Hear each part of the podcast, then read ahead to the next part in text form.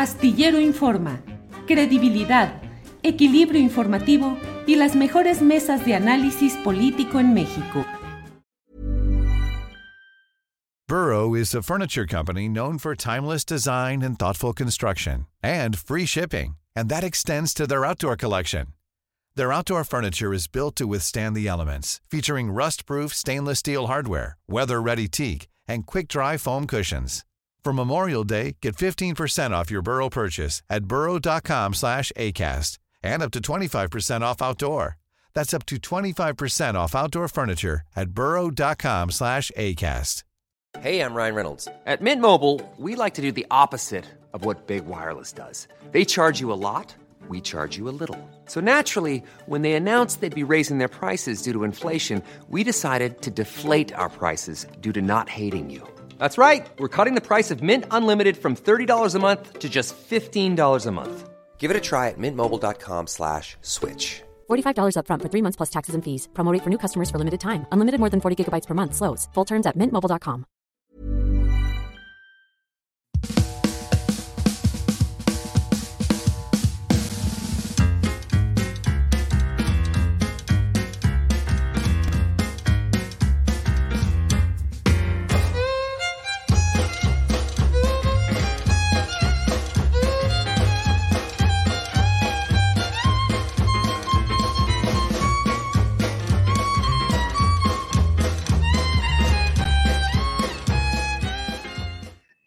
Lunes 17 de abril de 2023 y ya estamos aquí en esta transmisión, en una emisión más de Astillero Informa. Gracias por acompañarnos en esta ocasión, en la cual, como siempre, le tendremos la información más relevante en este inicio de semana laboral con muchas actividades políticas, informativas de toda índole. Gracias por acompañarnos, gracias por estar aquí y pasamos de inmediato con mi compañera Adriana Buentello. Adriana, buenas tardes.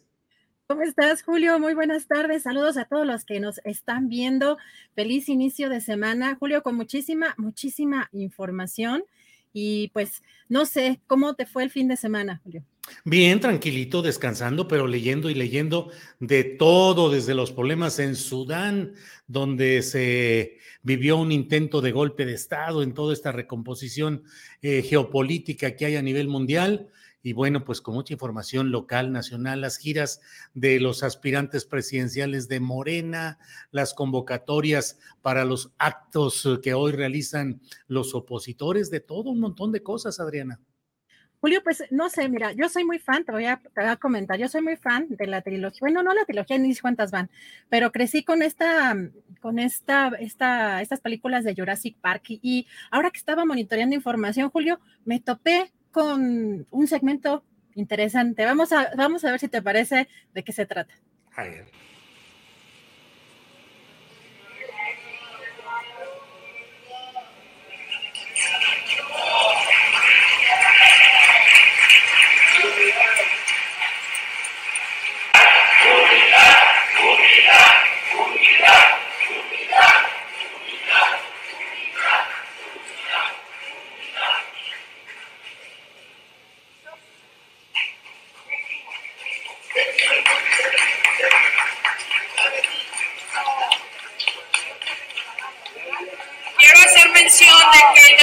Guajardo está en tránsito a este evento y que eh, Francisco Javier Cabeza de Vaca está conectado vía streaming.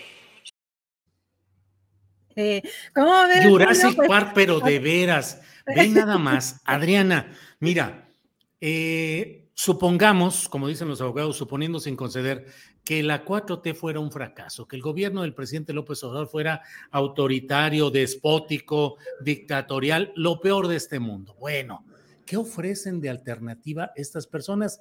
Eso, fíjate, ahí está el gran problema conceptual. Ofrecen la alternativa, nueva alternancia democrática. Alternancia quiere decir que lo que estaba antes entra de nuevo. Es decir, es como el juego aquel en el cual que se dice el que bailó en esta se queda bailada, se queda sentado en la siguiente y en la siguiente se cambian los turnos, pero finalmente es lo mismo lo que están proponiendo y los personajes que presentan son realmente deplorables. Cinco virtudes. Julio, ¿qué, ¿qué, pero le pones, por ejemplo, a un Demetrio Sodi, un camaleónico jovenazo Demetrio Sodi? ¿Qué pero le pones a una Lili Telles brillante, oradora? Prófuga del morenismo, declamadora de guiones. Sí, sí, apasionada, esta dictadura y estos malvados, se pone así, estremecedora. Pero ve lo demás, Beatriz Paredes, que tiene 50 años brincando de cargo en cargo desde que Luis Echeverría la habilitó como un valor juvenil de la política priista más tradicional. Eh, Ángel Gurría, José Ángel Gurría, el ángel de la dependencia económica de México respecto al extranjero. Enrique de la Madrid, hijo y continuador, ¿no? Porque sea hijo, pero, él... pero, oye, tiene, tiene causas tan nobles que quiere que adoptar un pobre, que todos, o sea, Imagínate, ¿no? Qué maravilla de propuestas. Y le pones tu etiqueta ahí, adoptado por fulanito de tal. O sea, que sepan que es tu responsabilidad, que tú en un acto cívico lo adoptaste para poder ir impulsándolo. Bueno, eso. Y luego del PRD, Miguel Ángel Mancera, que ni siquiera pudo ser postulado a senador por el PRD, lo tuvo que postular el PAN, el Comité Panista de Chiapas. Que el no señor puede... del banquito, el del banquito, por favor, Julio yo creo que de los más notables, notables. Silvano Aureoles, Silvano Aureoles. Sin su banquito, sin su banquito ya no es nada. Ya no es nada. la candidatura debería ser al banquito, votar por el banquito. Vote usted por banquito presidencial Aureoles. Nombre, banquito. Apellidos, presidencial Aureoles. Y luego, eh, pues ve todos estos personajes que están ahí, Gustavo de Hoyos, que se hace pasar por independiente cuando es el representante del ámbito patronal, es el representante de los patrones. En fin, ¿qué es lo que proponen? ¿Qué es lo que plantean? No hay nada. Santiago Krill, el señor Constitución, que fue secretario de Gobernación en el deplorable sexenio de Vicente Fox y que al final de él tuvo el escándalo que lo persigue de la asignación de permisos para casinos, eh, montones de permisos que otorgó. O sea, ¿qué proponen? ¿Un cambio? ¿Una mejoría? ¿Nos emocionan con nuevas figuras? Uno dice, ah, caray, oye, están planteando cosas interesantes, a lo mejor eh, ciertamente puede cambiar. No, están ofreciendo el regreso a lo mismo, alternancia. Los que estuvieron sentados en este sexenio quieren volver al siguiente, nada más. Eso es todo, Adrián. El peñismo el calderonismo, el garcialunismo mezclado, revuelto, un revoltijo, quién sabe cómo, o sea, quién sabe los acuerdos cómo, pero además, como, como bien lo mencionas en general en tus columnas, con esta eh, gerencia, ¿cómo es? De, Claudio X, de, esta, de, estas, este, de estas marcas de diferentes organizaciones que simulan una sociedad civil pues inexistente que la verdad es más, como mencionas también, eh, muy seguido es un membrete, ¿no? Que representa estos intereses, pero impresionante. Me dio mucha risa, la verdad es que sí me, me, recordó a esas a estas películas de Jurassic Park porque yo decía, bueno, no hay, no hay perfiles nuevos en lo más mínimo, o sea, todos pues ya pasados por... Sí, sí, sí, sí. Y bueno, y la gran sensación, la gran novedad que sería la reaparición pública de Francisco Javier García Cabeza de Vaca, ex eh, gerente regional de los asuntos de ya sabes qué, allá en Tamaulipas, eh, no logró, dice que pues hombre, mejor por video, no vaya a ser que le activen alguna causa penal o algún asunto, y bueno, pues no vaya a ser mejor de lejecitos e Ildefonso Guajardo, que fue el secretario de Economía del gobierno peñista de Enrique Peña Nieto, y que dijeron, según este audio, que de este video, que iba en camino total. Adriana, ¿por quién votar si quieres ser opositor? Y lo digo no solo con respeto, sino también con preocupación. Si no hay una poderosa, una fuerte oposición, no puede haber el debido equilibrio en las decisiones y en las postulaciones de candidaturas. La verdad es que Morena va de gane, va de gane, no se ve ni siquiera cuál de estos personajes podría significar una alternativa de moralidad, de congruencia, de lucha política, de ofrecimiento de un cambio a lo que hoy está sucediendo. No lo veo, Adrián. Julio, y también hay que recordar que aquí en la Ciudad de México, pues también tenemos una situación complicada rumbo al 24, pues ¿qué perfiles ves que están incluso en las encuestas? Eh, Julio, mira, por parte de Morena, Mario Delgado, Omar García Harfuch, Rosa Isela Rodríguez, Clara Brugada, pero de la oposición, Xochil Gálvez, este, eh, Sandra Cuevas, eh, lo, el, em, el, hijo. Kenia López. Kenia López, pero el hijo del papá este que, que sacó el cuchillo, ¿no? Este, sí, sí, sí. Tabe, Mauricio Tabe. Ah, Tabe, Tabe. Oye, pero agrégale a eso la increíble. Es que de veras Morena no se mide. Ahora, ya lo habíamos dicho aquí, ya lo había escrito hace dos, tres meses en la columna astillero, que eh, Cuauhtémoc Blanco, que ha hecho un deplorable papel como gobernador de Morelos, es, la carta que Morena está buscando.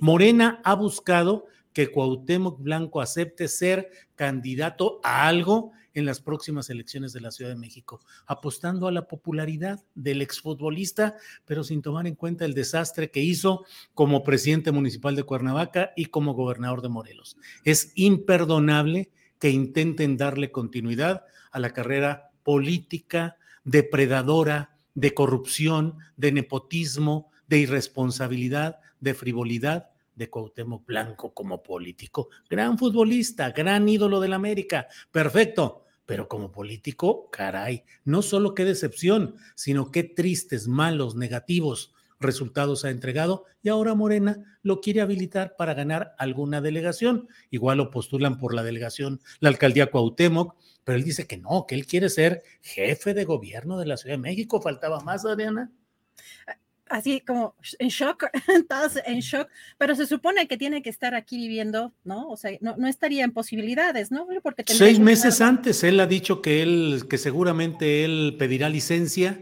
a su cargo de gobernador, ya se habla ya de quién podría ser la carta que propone el propio eh, Cuauhtémoc y que estaría a tiempo, o sea, seis meses antes con que tenga esa posibilidad, eh, él, él podría habilitarse. De hecho, él no vivía en Cuernavaca, y fue presidente municipal de Cuernavaca. Es decir, se pueden ahí acomodar con cartas de residencia y con mil cosas, así, así suele hacerlo. Lo deplorable es que Morena siga echando mano de cartuchos quemados o de cartas negativas con el afán de ganar por ganar, que en el fondo no se gana, se pierde con ese tipo de cartas electorales, Adriana. Ay, bueno, no empecemos con malas noticias. Vamos a, vamos a cambiarle al apocalipsis electoral. Órale, sí, que al cabo que está tranquilo. ¿Qué tenemos por ahí, Adriana? Para no deprimirnos tan pronto el lunes. Sí, claro, sí, sí, sí. Bueno, Julio, también es, es, un poco parte de todo lo que está sucediendo porque eh, gobernadoras, eh, gobernadores eh, morenistas, de la cuarta transformación. Y digo también de la cuarta transformación porque ahí está, ya sabemos, Ricardo Gallardo de San Luis Potosí, que técnicamente no ganó por esa coalición, bueno, pero ya sabemos esta, esta mezcla tan especial. Y la jefa de gobierno, Claudia Sheinbaum, eh, se pronunciaron en esta carta contra la propuesta de anular la ampliación del eh, mandato de Mario Delgado y de Citlali Hernández como secretaria general de Morena en este pronunciamiento firmado por los 22 mandatarios y mandatarias eh, del país. Respaldan pues a la dirigencia, tanto a Mario Delgado como a Citlali Hernández, para que siga al frente eh, del partido. Ellos mencionan en este comunicado de izquierda más grande de Latinoamérica. Entonces, pues esto se dio eh, justamente a conocer este fin de semana y pues también eh, comentar, Julio, que pues una noticia que al presidente le fue informado hoy en la madrugada, se había reportado como desaparecida la madre buscadora Ceci Flores, eh, pues es muy conocida también, sobre todo en las redes sociales, por tener una gran movilización.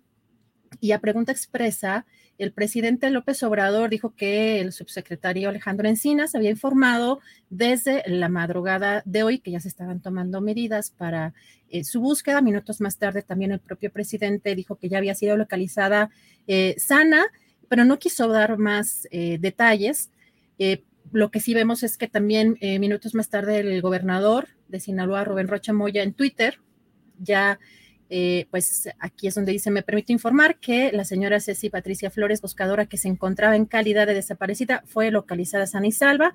Se trató de una falla mecánica del vehículo en un lugar sin señal para utilizar eh, teléfonos celulares y también la Fiscalía de Sonora dijo, autoridades de la Fiscalía eh, de Sinaloa confirmaron a la fiscal general de Sonora que Cecilia Patricia Flores Armenta apareció sana y salva, ya que su vehículo presentó una falla mecánica y estuvo en una zona donde no había red celular. Así, bueno, esto es lo que se está dando a conocer, Julio. Pues una situación también que eh, pues había denunciado también muchas amenazas, precisamente esta madre buscadora por las zonas en donde se movía y justamente uno de los lugares donde se dio a conocer eh, que estuvo en, en, los últimos momentos donde se supo de su, eh, de su ubicación era en Ahome, precisamente en Sinaloa, Julio. Vaya, pues sí, muy preocupante todo esto por pues lo emblemático de la lucha de las mujeres que están madres de familia, hermanas, que luchan también con algunos hombres, pero fundamentalmente son mujeres las que están luchando por tratar de encontrar a sus desaparecidos con vida y si no, muchas se consuelan tan solo con saber dónde quedaron los restos de sus familiares en esta tragedia horrible, inenarrable que seguimos viviendo en México.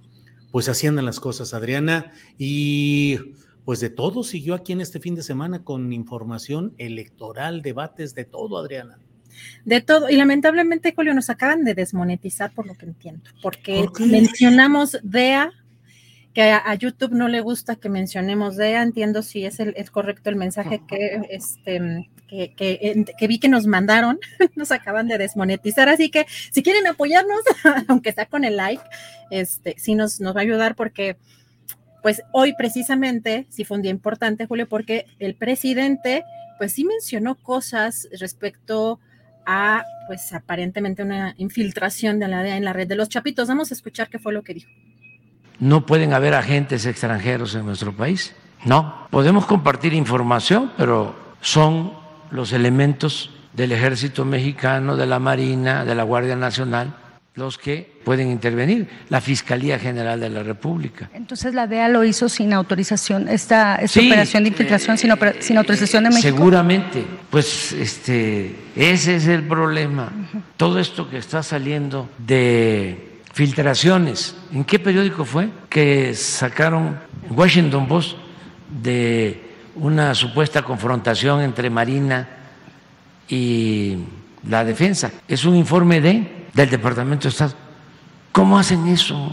Entonces, entonces ¿qué va no, a hacer? No, no, no, nada más vamos a seguirles insistiendo, persuadiéndolos de que pues no van a lograr nada así, porque son campañas del Pentágono, fíjense, que tiene que meterse. Pero si la DEA entró sin autorización, ¿se va a plantear esto ante este entendimiento bicentenario, presidente? No, no es de que van a entrar como lo hacían antes. No, va a haber cooperación, pero tenemos que ponernos de acuerdo.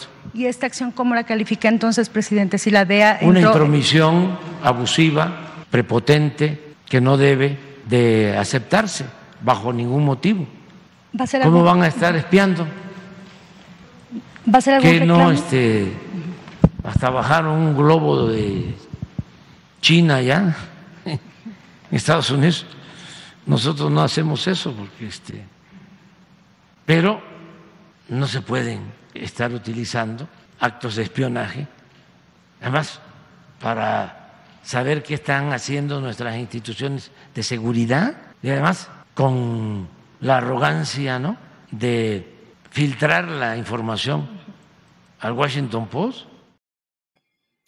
Pues es un tema muy delicado, Adriana, porque a mí me parece que está organizada una embestida, una acometida muy seria, muy firme del poder de Estados Unidos, que después de la reunión en la que estuvo el pleno del poder securitario mexicano, es decir, el gabinete de seguridad en pleno, eh, y ellos con un asesor nada más, como diciendo, pues qué bueno que vinieron para enterarse de qué, no sabemos, pero al otro día la, el poder estadounidense lanza esta cometida, que es una cometida muy en serio, porque están asegurando que sí se produce fentanilo en México y que sí hay una, lo que señalan es enorme, o sea, dicen que lo que han construido los chapiros, Fíjate, ya estamos desmonetizados, pero bueno, de todos modos, con la esperanza de que nos regresen de rato la, monetización, pero bueno, que los hijos de este señor Guzmán eh, han resultado más eficaces en este nuevo negocio, más desalmados, más sangrientos y que en 45 países tienen ramificaciones. Entonces,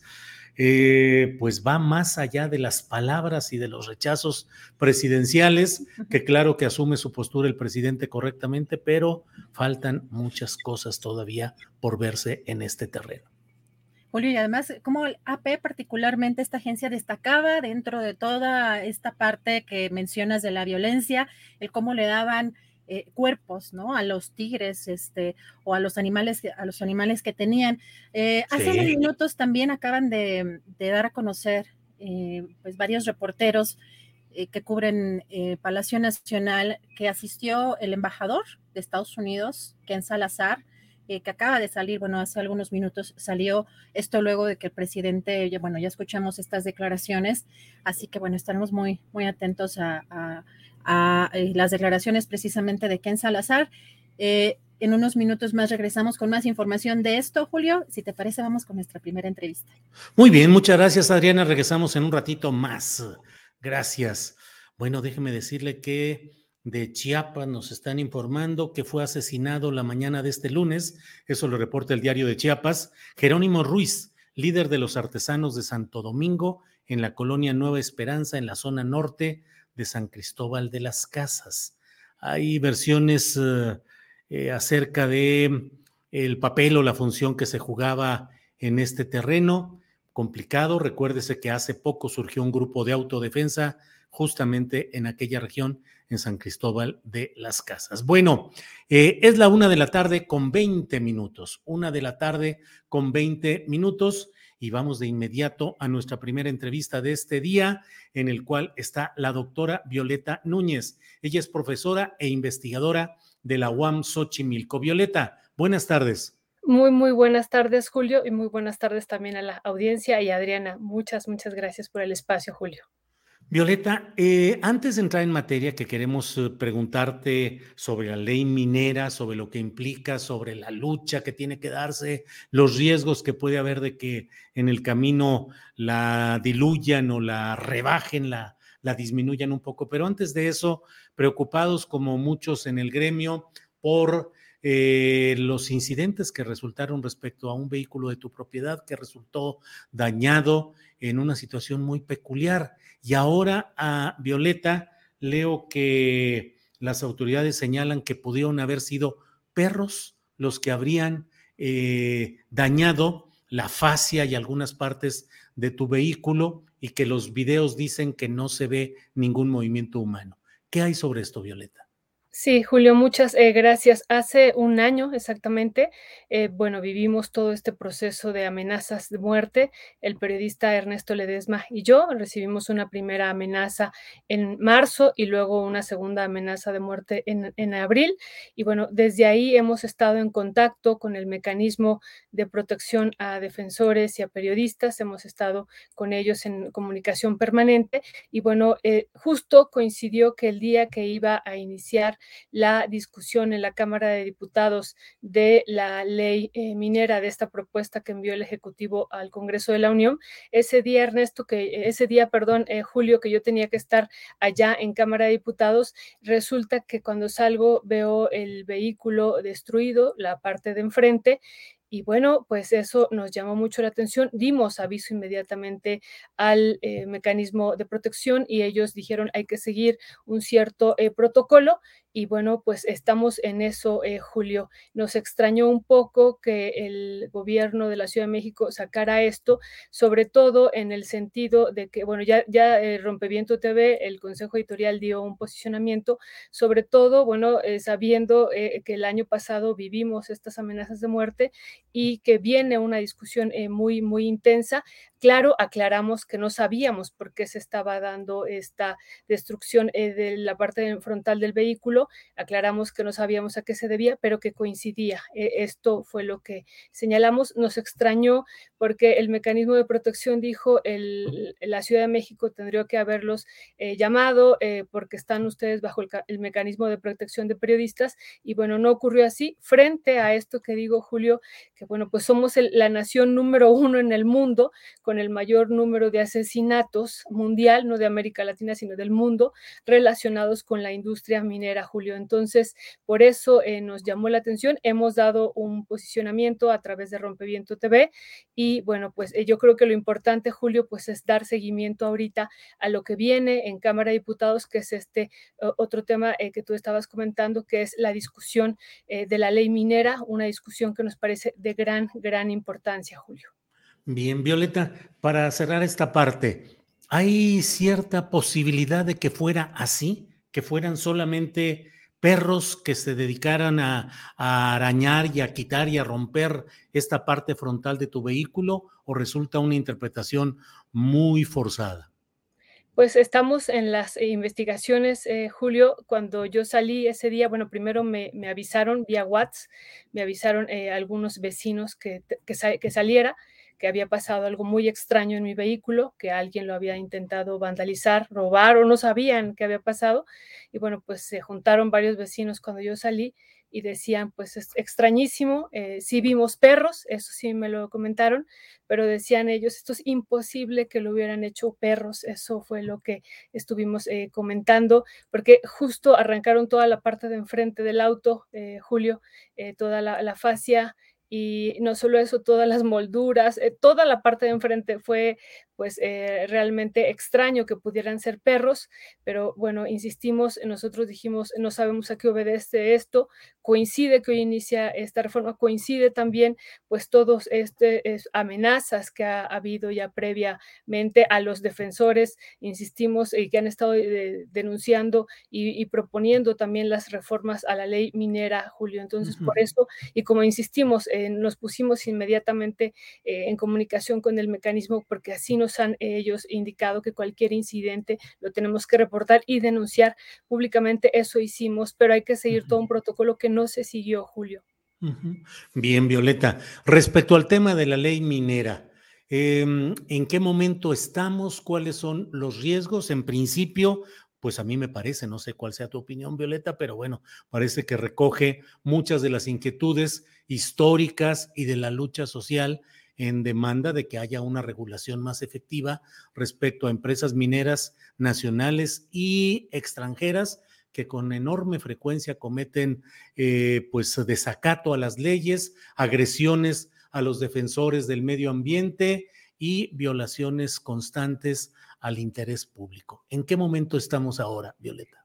Sí, eh, Julio, es una reforma de gran, gran importancia, decía, no solamente se le va, eh, la propuesta es cambiarle el nombre, ya no se llamaría ley minera, se llamaría ley de minería, casi queda igual, pero es importante también decir esto, de los 59 artículos, Julio, que conforma la ley, 45 son reformados, derogados o adicionados y además se agregan cinco nuevos artículos y esto, Julio, pues es eh, de gran, gran importancia porque prácticamente se estaría tocando toda la ley minera, casi todos los artículos, son pocos los artículos que no se tocan. Y bueno, hemos dado seguimiento también aquí a tu espacio, ya hemos visto que, has hecho tu entrevistas también muy, muy importantes en, la materia. Y bueno, pues daremos algunos otros eh, elementos, además de lo que ya se ha estado comentando. Por ejemplo, algo que nos parece fundamental, eh, Julio, es entregar eh, las concesiones mineras, no para todos los minerales que se encuentran en los lotes concesionados, sino únicamente por mineral. Eso nos parece muy, muy importante y fue algo también del debate que se dio el año pasado cuando la Cámara Minera de México, que ahora ya vemos que se ha estado expresando en contra, pero también el año pasado eh, se manifestó en contra diciendo cómo que nos quieren quitar un mineral, en aquel momento era el litio, y bueno, aquí ellos decían tenemos acceso a todos los minerales y es así, así está hasta este momento la ley minera.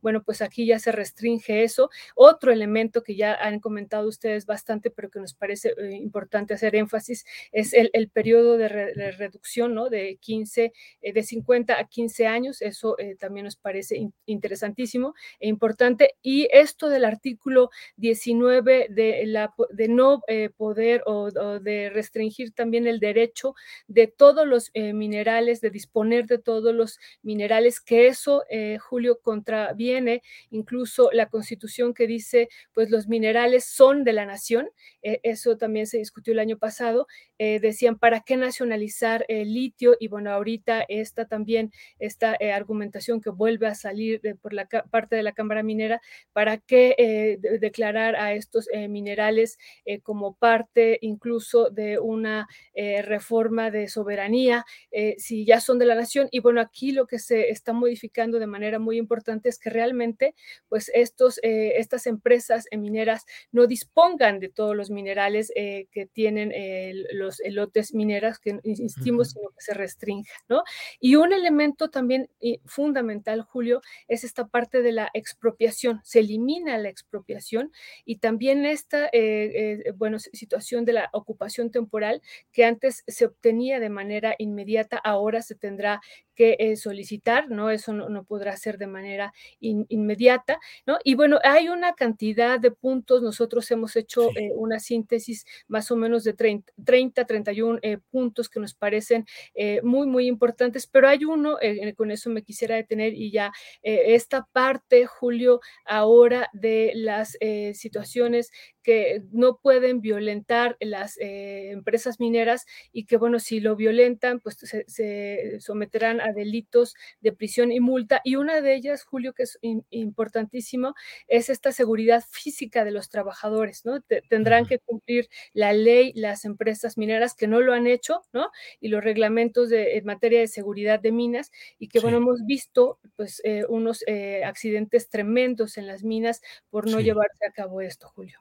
Ahora, Violeta, en México tenemos la triste realidad de leyes muy avanzadas que no se cumplen que se negocian, que se arreglan, que hay la corrupción que hace que finalmente no se apliquen. Un paso legal como este, desde luego, será muy importante, pero falta un tramo que no sé cómo lo veas, que es el tramo de su aprobación legislativa y no es eh, extraño y no es algo eh, que estemos inventando el hecho de que en el propio seno del partido mayoritario Morena y sus aliados, suelen moverse intereses que no siempre están eh, en coincidencia con propuestas avanzadas como estas del presidente López Obrador. ¿Cuáles son los riesgos que hay ahí? ¿Cuál es la postura, por ejemplo, de Napoleón Gómez, el líder del sindicato minero? ¿Detectan algún tipo de senadores que estén jugando las contras?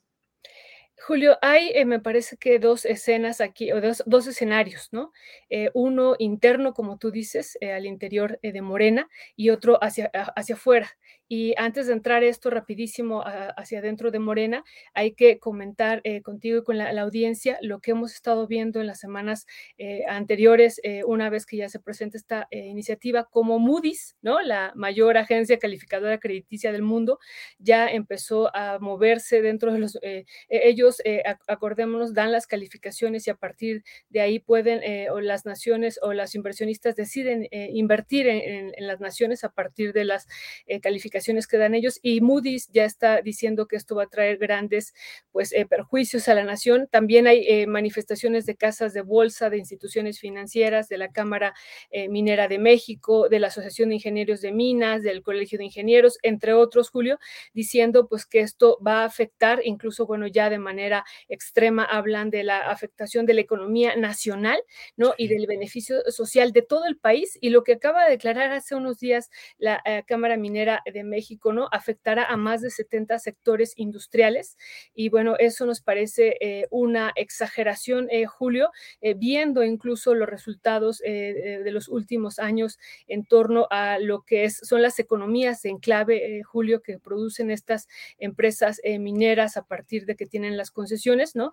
Eh, y, realmente, pues esto que ellos están diciendo es parte de una narrativa de que viene un desastre económico y social muy importante para el país y hablan de, pues, de algunos, eh, me parece, cuestiones ya mayores como esto eh, de decir, pues, que viene un colapso para 70 sectores industriales, Julio. Eso por un lado, por fuera.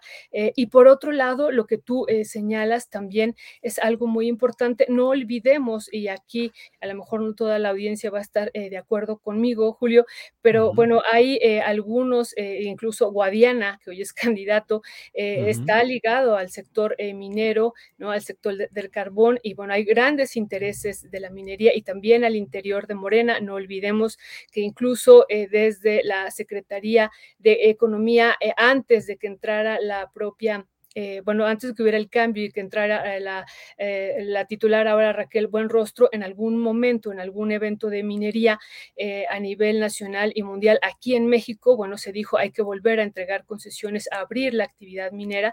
Esa era una declaración por parte de un funcionario de la Secretaría de Economía que iba en representación de la entonces ex titular de esta secretaría. Y bueno, vemos que hay interés. Tatiana Cloutier. Exacto, ¿no? Entonces vemos al interior de, de Morena pues que también hay intereses pues que se están eh, defendiendo y, bueno, pues eso es una realidad y que tendremos que ver. No obstante, Julio, este hay que recordarle a ellos y a toda la audiencia que el presidente en el proyecto de nación fue muy claro, yo les invito a que a revisarlo, ¿no? Con, el que ganó y con el que votamos eh, los, eh, pues una gran cantidad de mexicanos y mexicanas, votamos y ahí se estableció que iba a haber, además de un análisis interesante, sobre la industria minera en el país, eh, que se recogía a partir de los recorridos del presidente en varios territorios eh, mineros y porque era muy sensible y es sensible a este tema, bueno, se comprometía a reformar eh, la ley minera, que iba a ser incluso, se hablaba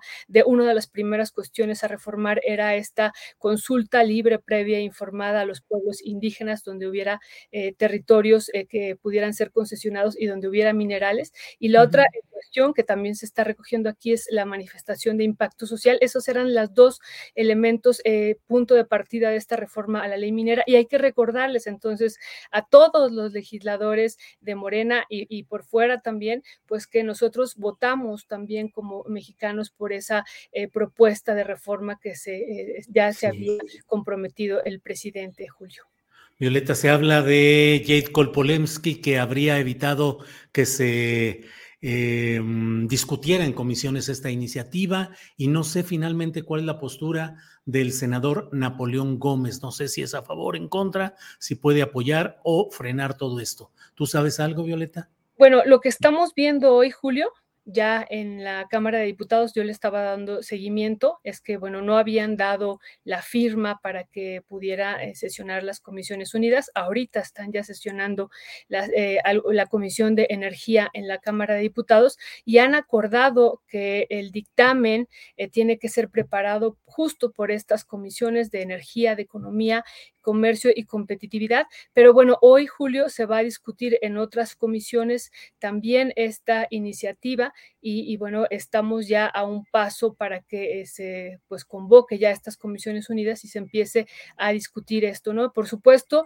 como tú dices, la presión eh, al interior es eh, fuerte, pero también, insisto, más hacia afuera la veo, Julio, o, bueno, es parte de la oposición, pero, pero a mí lo que sí me llamó mucho la atención y que pusimos énfasis en un evento que tuvimos la semana eh, pasada fue ya Moody's y las casas de bolsas y las instituciones financieras, porque no olvidemos, Julio, que también aquí muchas de estas empresas mineras especularon con las concesiones mineras durante 30 años, ¿no? Hubo grandes ganancias en el sector financiero y por supuesto que también ven afectados sus intereses desde este mundo, eh, Julio, y pues eso nos ha sorprendido. Entonces, pues esta batalla es amplia desde varios sectores, desde la economía real, desde la economía ficticia, desde Morena, pero también desde estas otras, eh, pues la Cámara Minera ya señalando, los eh, grupos también, muchos de ellos presentes en la UNAM, que, nos, en algún momento nos invitaron a la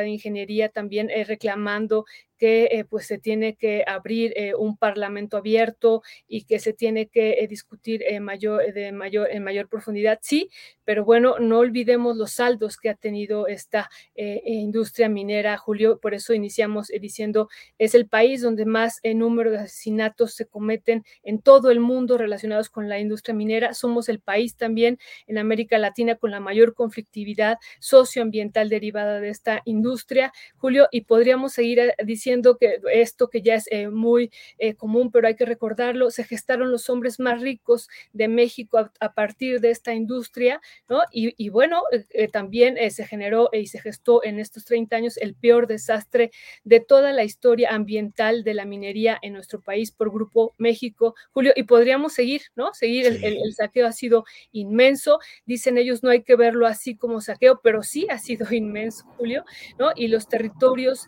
eh, eh, y con eso también estábamos iniciando los territorios indígenas donde se entregaron eh, miles de hectáreas, pues nunca fueron concesionados. El Estado mexicano violó el convenio 169 de la OIT, violó el artículo segundo constitucional, violó el artículo 27 constitucional, Julio, y bueno, pues hoy es día de detener esto, Julio, pues hay que poner un, un dique y un decir ya basta a tanto despojo, Julio. Eh, pues Violeta, muchas gracias por esta oportunidad de platicar. Seguimos atentos, solidarios y atentos a lo que suceda en la denuncia que pusiste. Lo importante es esclarecer y lo importante es que haya protección, vigilancia, eh, atención a esas amenazas que han sufrido nuestro compañero Ernesto Ledesma, siempre respetado y siempre atentos al trabajo profesional que hacen. Y Violeta, pues muchas gracias por esta ocasión y seguimos adelante. Muchas gracias a ustedes, Julio. Un abrazo. Lindo. Gracias. Hasta luego, Violeta. Gracias. Pues ahí está este tema y sobre ello vamos a estar atentos a ver qué es lo que sucede y créame que esta batalla en, de impulso hacia una nueva ley, una ley de minería, es algo muy trascendente, muy importante, que creo que merece la mayor atención y cada quien desde su trinchera como ciudadanos, como profesionistas, como ciudadanos, pues en general, apoyar y empujar, que no se vaya a quedar a medio camino ahí entre los jaloneos y los intereses de segmentos que también están dentro del propio, eh, la estructura de Morena y sus aliados, y desde luego atentos a lo que están haciendo desde las grandes empresas, casas de bolsa, eh, instancias financieras que tratan de impedir que se dé esta reforma a la ley minera. Bueno, es la una de la tarde con 40 minutos, una de la tarde con 40 minutos, y mire lo que son las cosas en este nuestro México en el que las cosas pueden cambiar de la noche a la mañana y alguien que es espiado, que es amagado, que es vigilado por los poderes, de pronto tratan de voltearle el asunto y ahora acusado él de ser el propio sujeto que espía supuestamente a las autoridades. Nuestro compañero Arnoldo Cuellar, periodista de Guanajuato y fundador de Pop Lab, está hoy aquí con nosotros. Arnoldo, buenas tardes. Hola, hola Julio. ¿Qué tal? ¿Qué tal? Buenas tardes. Hoy en lunes, muchísimas gracias por, Arnoldo, ¿se oye bien o se escucha mal? A ver, déjame ver se escucha mal. Si puede salir y entrar de nuevo, Arnoldo, porque se escucha mal. Bien, eh, como le decía, pues, ya nos explicará Arnoldo Cuellar, pero él ha sufrido y suplantación de identidad, han entrado a su propio teléfono celular, ha habido un espionaje hacia él y el equipo de trabajo que han estado denunciando, entre otros temas, la persistencia de una fiscalía General de Justicia en, el estado de Guanajuato, que lleva larguísimos años y que nomás no puede frenar nada de lo que sucede en esta, en esta vorágine, en este torbellino de delictividad que se ha desatado desde hace largo tiempo ahí. Em, y bueno, resulta que ahora, con una celeridad increíble, como si estuviéramos de veras en una eh, justicia expedita, en cuestión de días, de semanas, con rapidez absoluta, le han armado una carpeta y ya está citado a declarar el propio Arnoldo Cuellar. Ya iremos comentando. Eh, Violet Raven dice, qué mal, don Arnoldo ha estado mucho tiempo batallando entre espionaje y malas comunicaciones. Eh, María Guzmán, señor Arnoldo Cuellar, nuevamente un saludo y sobre todo nuestro apoyo. Areli dice, Arnoldo es de los pocos valientes que han enfrentado a los panistas infelices que tanto daño han hecho a Guanajuato. Apoyo total.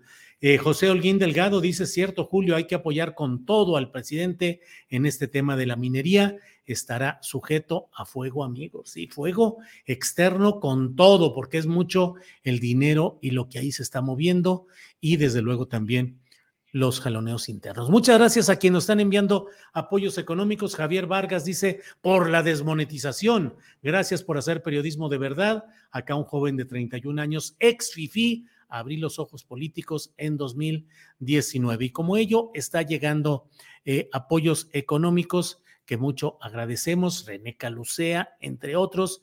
Y bueno, vamos a seguir adelante con la programación de este día. Y está ya con nosotros mi compañero Arnoldo Cuellar. Arnoldo. Arnoldo. ¿Ya nos escuchas? Yo, yo te escuchaba muy bien, ¿tú me escuchas bien? Ya bien, estabas ahí con voz robotizada, pero ya se escucha bien. Bueno, no estamos. es, lunes, Julio. Es lunes, sí, sí, todo, hasta las telecomunicaciones andan flojitas. Es lunes y nosotros normalmente nos vemos los martes, que seguramente nos veremos mañana, pero hoy hemos querido estar atentos a lo que está sucediendo, Arnoldo, con el caso tuyo, que es de esas aberraciones de nuestra vida judicial, política, ciudadana. A ti, que has estado denunciando con toda anticipación las intercepciones, la, el espionaje telefónico, ahora te quieren eh, cambiar las cosas y acusarte. Estás acusado de este tipo de hechos, Arnoldo. Así es, de amenazas fue lo que encontraron. Pero mira, antes de entrar en materia, quiero, porque me parece una omisión terrible de mi parte, enviarle mi solidaridad a Ernesto Ledesma, a Violeta Núñez, porque hace rato estuve en el noticiero con ellos y yo ni por aquí me pasó que también andan en las mismas que nosotros. Así que dejarlo claro, eh, que bueno, pues parece un embate generalizado, descontrolado contra el periodismo independiente lo que está ocurriendo. Y, muy a diferencia de tanto, tanto de lo que se queja pues, la prensa institucional, de, estas respuestas del presidente de la República, que a veces le pasa la mano y todo, pero que no deja de ser una batalla verbal. Bueno, pues lo que estamos viviendo otros periodistas son asuntos reales Aquí en mi domicilio, Julio, se presentaron dos agentes ministeriales armados a entregar una, un citatorio para acudir, por cierto, el Viernes de Dolores. A mí no se me pasa que el Viernes de Dolores en Guanajuato, en capital, es una fecha donde no trabaja la burocracia. Eh, es un día feriado porque hay una gran tradición ahí local, de, la, fiesta del Día de las Flores le llaman, a mí me llamó la atención, dije, pues no me querrán dar un sabadazo y luego cuando veo que es una denuncia que proviene de Nuevo León, sí me preocupó y sin saber de qué se trataba. Acudimos, ciertamente la única área de la fiscalía que estaba trabajando es la que nos atendió, una unidad especializada en asuntos internos y tortura. Y desde el nombre ya sonaba eh, un poquito feo, ¿no? Y nos entregan una carpeta que proviene de Nuevo León, que recibe Guanajuato, donde un funcionario público de nombre Paul Cortés, que es el director de inteligencia de la eh, Fiscalía de Nuevo León, se, dice amenazado, se siente amenazado por un correo electrónico que le llega, un correo electrónico sin remitente conocido, un Gmail de, con un nombre que no le dice nada a él mismo, así lo plantea, que él no conoce a esta persona, donde le dicen que se cuide porque un periodista de Guanajuato está atento a sus movimientos, lo, ha mandado seguir y le presentó una demanda en su contra en Guanajuato. Eh, esto hace que él presente una denuncia ante la Fiscalía de Nuevo León a fines del año pasado y en un trámite bastante rápido. Yo no sé qué digan los neoleoneses de la rapidez de su fiscalía, pero si todos los casos se operan con la velocidad con la que atendieron a Paul Cortés, pues debe ser una de las fiscalías eh, mejores de México, ¿no?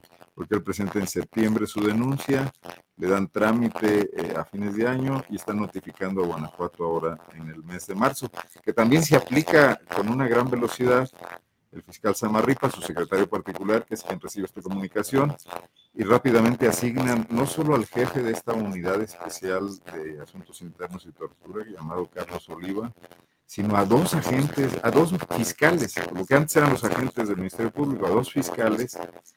Yo, yo, quisiera saber cuántos casos en Guanajuato, por ejemplo, de denuncias de desaparición de personas o denuncias de otros colegas periodistas por, por muchos hechos que ocurren, por violaciones de policías a sus derechos, por violencia, reciben este tratamiento arman una carpeta, me colocan como imputado del delito de amenazas y me citan. Todo se basa en un correo electrónico anónimo. ¿Cuántas denuncias se podrían levantar en este país, Julio, con correos electrónicos? Así que has recibido tú y que he recibido yo. Arnoldo, Arnoldo, perdón, Arnoldo, pero queremos escuchar bien y por desgracia, aquí la gente en el chat dice que seguramente te tienen tan intervenido que se escucha muy mal. ¿Podrías otra vez, a lo mejor desde otro dispositivo, a lo mejor desde el teléfono, para poder entender bien porque se escucha muy mal, Arnoldo? Déjame cambiar de micrófono a ver si eso es. Sí, de acuerdo. Aquí estamos atentos. Em, bueno, bueno. Eh, sí, tenemos que estar atentos. Como dice el propio eh, Arnoldo Cuellar, hay una nota que fue publicada ya en em, eh, sobre este tema y en la cual detallan todos los los incidentes que resulta increíble. Primero, Arnoldo le suplantan la identidad en Monterrey, donde una persona presenta una copia de su credencial del Instituto Nacional Electoral y con ella pide y logra que le adjudiquen el propio número telefónico de Arnoldo Cuellar. Y solo ante una, déjenme ver cuando esté Arnoldo, ya me dicen por favor Andrés, eh, solo ante una ya, a ver si ya está. Arnoldo, a ver ahí, Arnoldo. ¿Tú me escuchas ya bien? Sí, te escuchas muy bien. Arráncate y ya dale todo para adelante, todo lo que quieras, Arnoldo. Bueno, básicamente resumiendo, eh, comentar que eh, toda la investigación en mi contra se basa en un correo electrónico apócrifo. Y yo te diría que en cuántos casos en este país tú o yo o cualquier ciudadano puede presentarse a una agencia investigadora de una fiscalía y decirle en un correo electrónico me están amenazando y que te destinen todo un aparato, dos fiscales, cuatro elementos eh, ministeriales para que investiguen esto. Yo creo que eso no ocurre muy comúnmente. Entonces lo vemos como un acto de intimidación, de, intento de, pues de, bloquear esta línea editorial que en Guanajuato Poplava ha retomado y que, bueno, te diré que prácticamente somos los únicos de estar vigilando el desempeño de la Fiscalía de Guanajuato.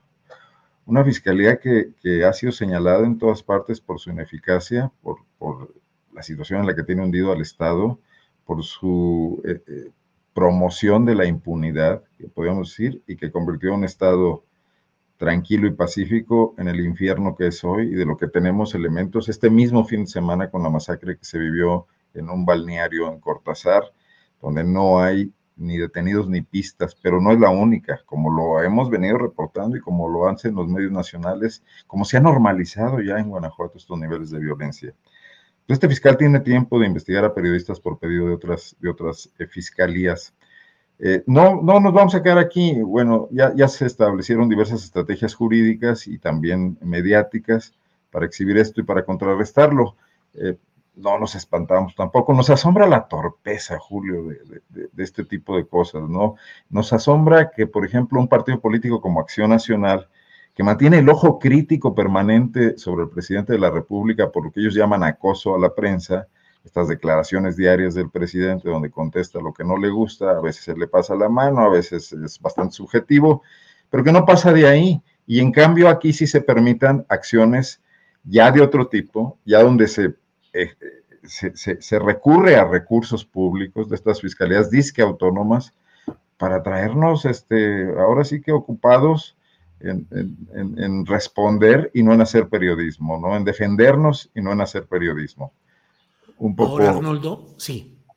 Sí, Arnoldo, citado estabas para declarar el día 12, creo. Este, ¿Y qué sucedió? Ah, sí, eso es muy interesante porque no me recibieron mi declaración se dieron cuenta de que no eran autoridad actuante la Fiscalía de Guanajuato, o sea, se les convirtió en una papa caliente, ¿no?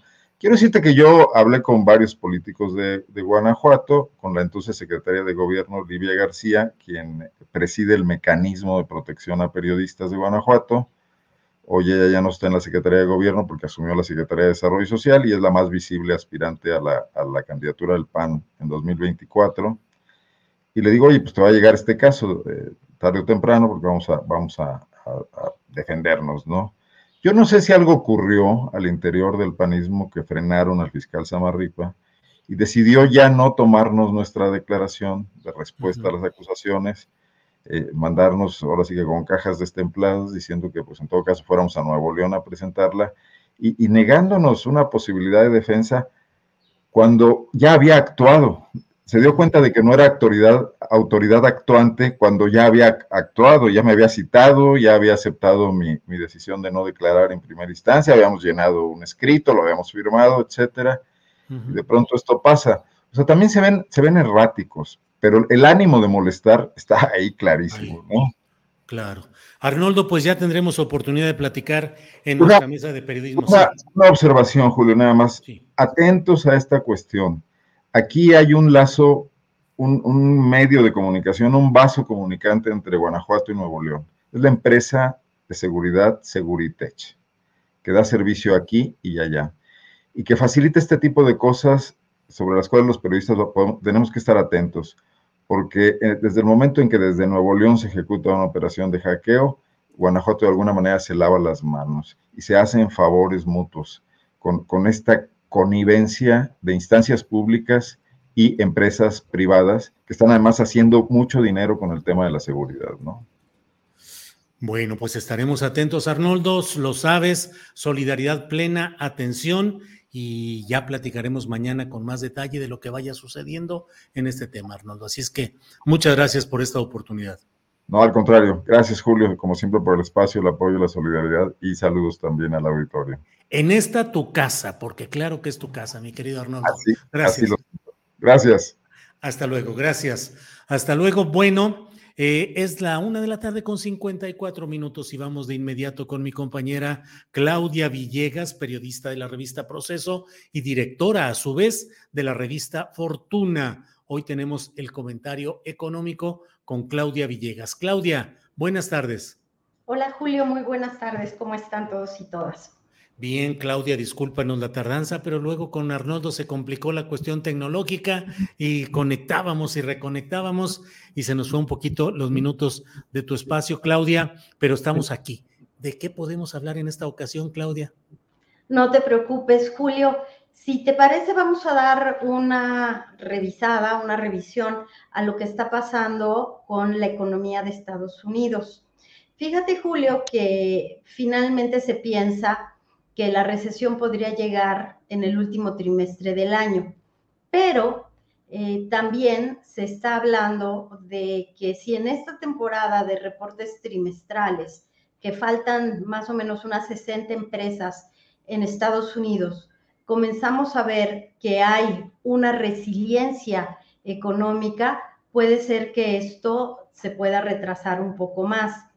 También, Julio, bueno, pues el 3 de mayo hay alzas en tasas de interés o no en la Reserva Federal, lo que también pues impactaría las decisiones del Banco de México.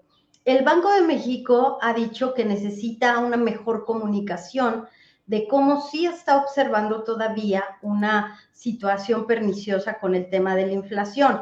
La inflación en México se sigue pues resistiendo a, a debilitarse pero Julio, pues no tenemos, por supuesto, para nada las inflaciones de más de 100% que se tienen en Argentina. Entonces, México, al menos en ese tema del control de la inflación, atreviéndonos a dirigir recursos fiscales al subsidio de los combustibles, pues va bien.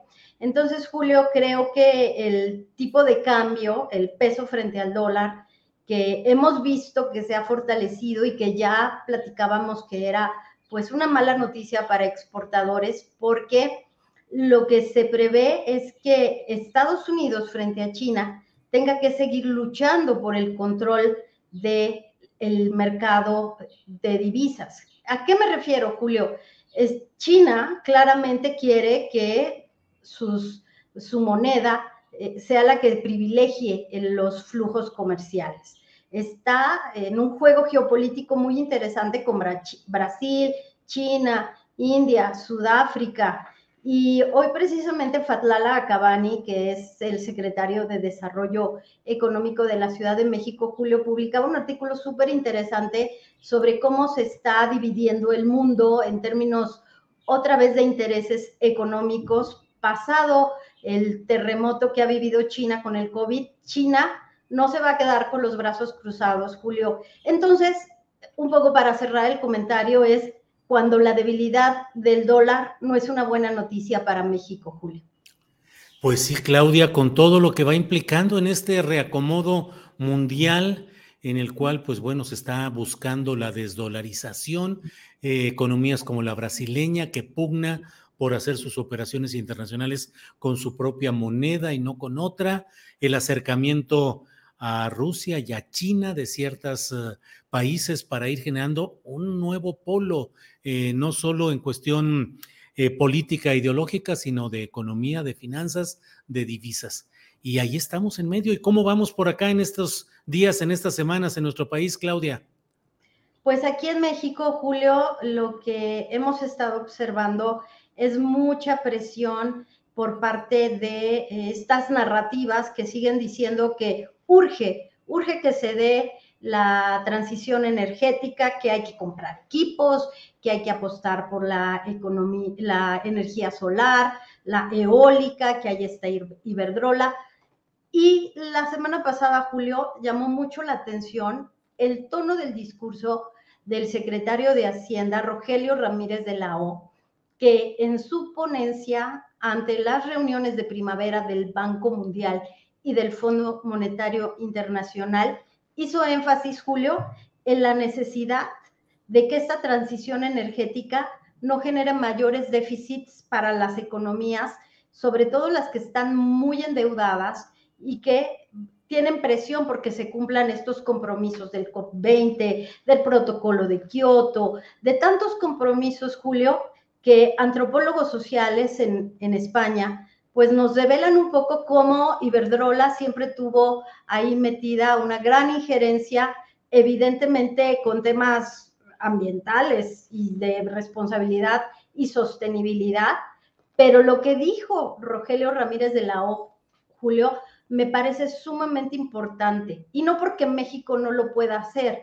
sino porque hay que pensar en todos los países pobres de la región que han estado sufriendo de estas políticas energéticas. Hace 30 años era ciclo combinado, era gas natural. Ahora ya que las multinacionales están saliendo de estos mercados, ahora es eólica, ahora es solar, ahora se tiene que, que promover todo esto, Julio, pero, pero lo que dice Rogelio Ramírez de la O me parece sumamente interesante. El Banco Mundial y el Fondo Monetario Internacional deberían observar tiempos y sobre todo porque es, deuda. Se habla de deuda, Julio.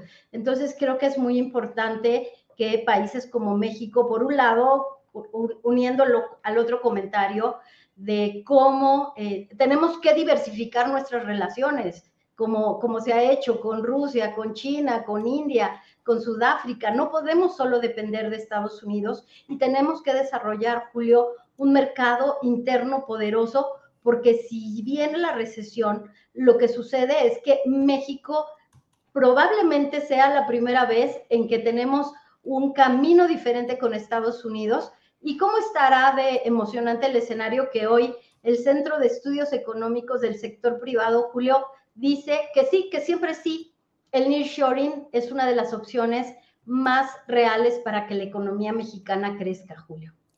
Vaya, Claudia. Claudia, y en este tema que está generando mucho revuelo y, posicionamientos eh, adversos de parte de órganos empresariales contra el proyecto de nueva ley de minería, ha hecho que cámaras y que casas de estudio y eh, organismos financieros expresen su temor de que esto pueda retraer o cancelar inversiones.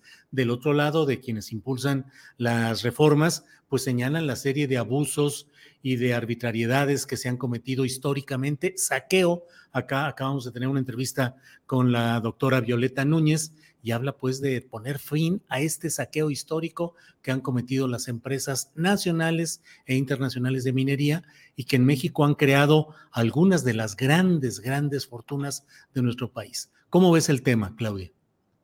Bueno, Julio, yo te hablo desde la perspectiva de una reportera del sector bursátil que durante varias décadas cubrí las acciones de Peñoles, de Grupo México, las acciones de mineras canadienses que venían aquí a hacer operaciones a cielo abierto que no las hacían en su país, de la experiencia de cubrir, por ejemplo, Minera Outland, que hace ferroaleaciones, y cómo hoy en España, Julio, es un escándalo que se vayan algunas inversiones y que se vayan a cotizar a Nueva York. Y se les censura y se les dice que cómo es posible que dejen el mercado español, precisamente porque en España también hay un movimiento de ya no permitir la plusvalía por encima de los derechos de los trabajadores y se dice que España está jugando con fuego por defender los derechos de sus trabajadores.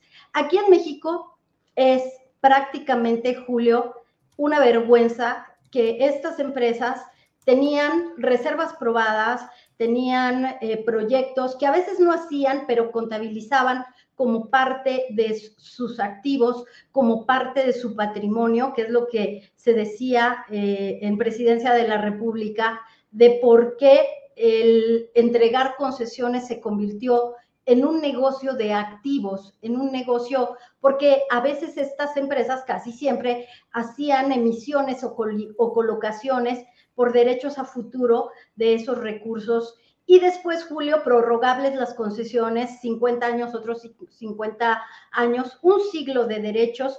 Y algo que también comentábamos en las redes sociales, Julio, ¿cómo es posible, si bien Canadá, perdóname, Alemania está volviendo a reactivar por necesidad, por la guerra con Ucrania, sus minas de carbón, que las clausuró totalmente en la década de los 70, porque aquí en México tenemos que seguir tolerando este abuso de los recursos naturales. La ley, la ley es muy clara, o la iniciativa, 30 años, no, no un siglo, se privilegia el uso del agua para las comunidades, Julio, y también que las empresas tomen en cuenta que tendrán que buscar lo que se llama licencia social, que es un tema que se ha ignorado por mucho tiempo son las comunidades las que tienen el derecho, Julio, y ya Peñoles lo ha hecho. Creo que tienen experiencia porque en algunas regiones no los han dejado pasar.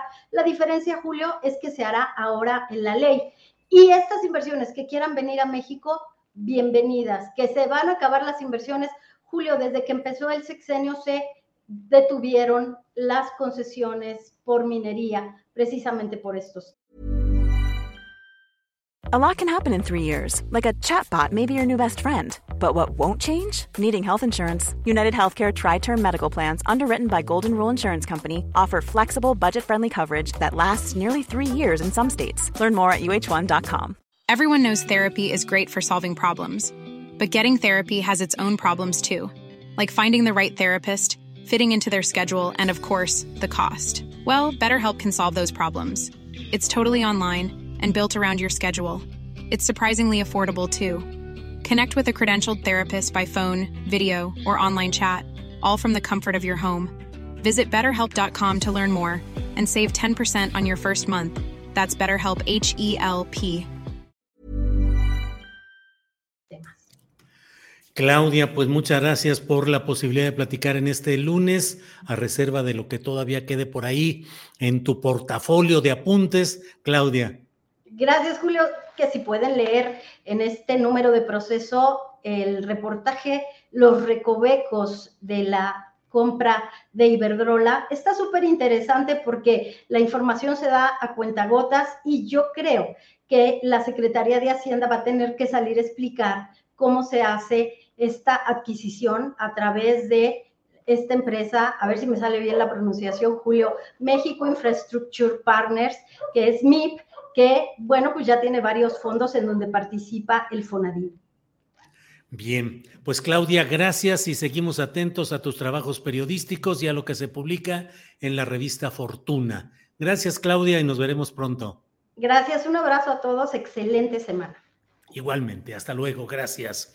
Son las dos de la tarde con seis minutos, dos de la tarde con seis minutos y vamos de inmediato a nuestra siguiente entrevista, que es con el comisionado nacional de prensa del Sindicato de Telefonistas de la República Mexicana, Israel Quiñones, quien ha pedido dar el punto de vista del sindicato de telefonistas de la República Mexicana, luego de una entrevista que le hicimos aquí a la señora Ana Colchado em, respecto a la revisión del título de concesión de Telmex. Está con nosotros Israel Quiñones, a quien saludo. Israel, buenas tardes.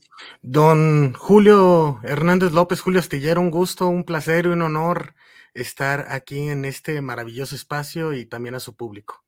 Gracias, eh, gracias, muy amable Israel.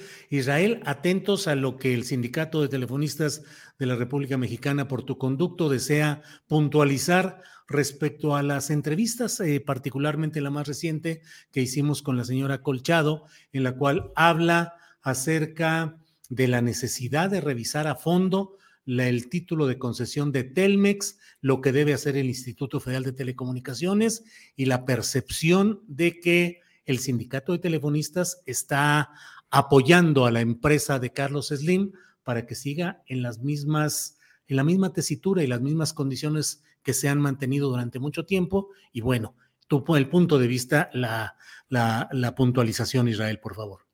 No, al contrario, maestro, e, es, es, muy interesante este tema porque algo que sí me gustaría señalar eh, en estas entrevistas que, que tuvieron a bien eh, tener en este espacio de libre expresión, y lo digo a nombre del sindicato, es eh, importante pues decir que, los compañeros, eh, en este sentido, la compañera pues no tiene una representación sindical, eso sería lo primero. Lo segundo es que nosotros publicamos un desplegado bajo el consenso de las y los telefonistas a nivel nacional y que se publicó en un diario de circulación nacional, tal como lo marcan nuestros estatutos, porque sí nos parece un tema bastante preocupante.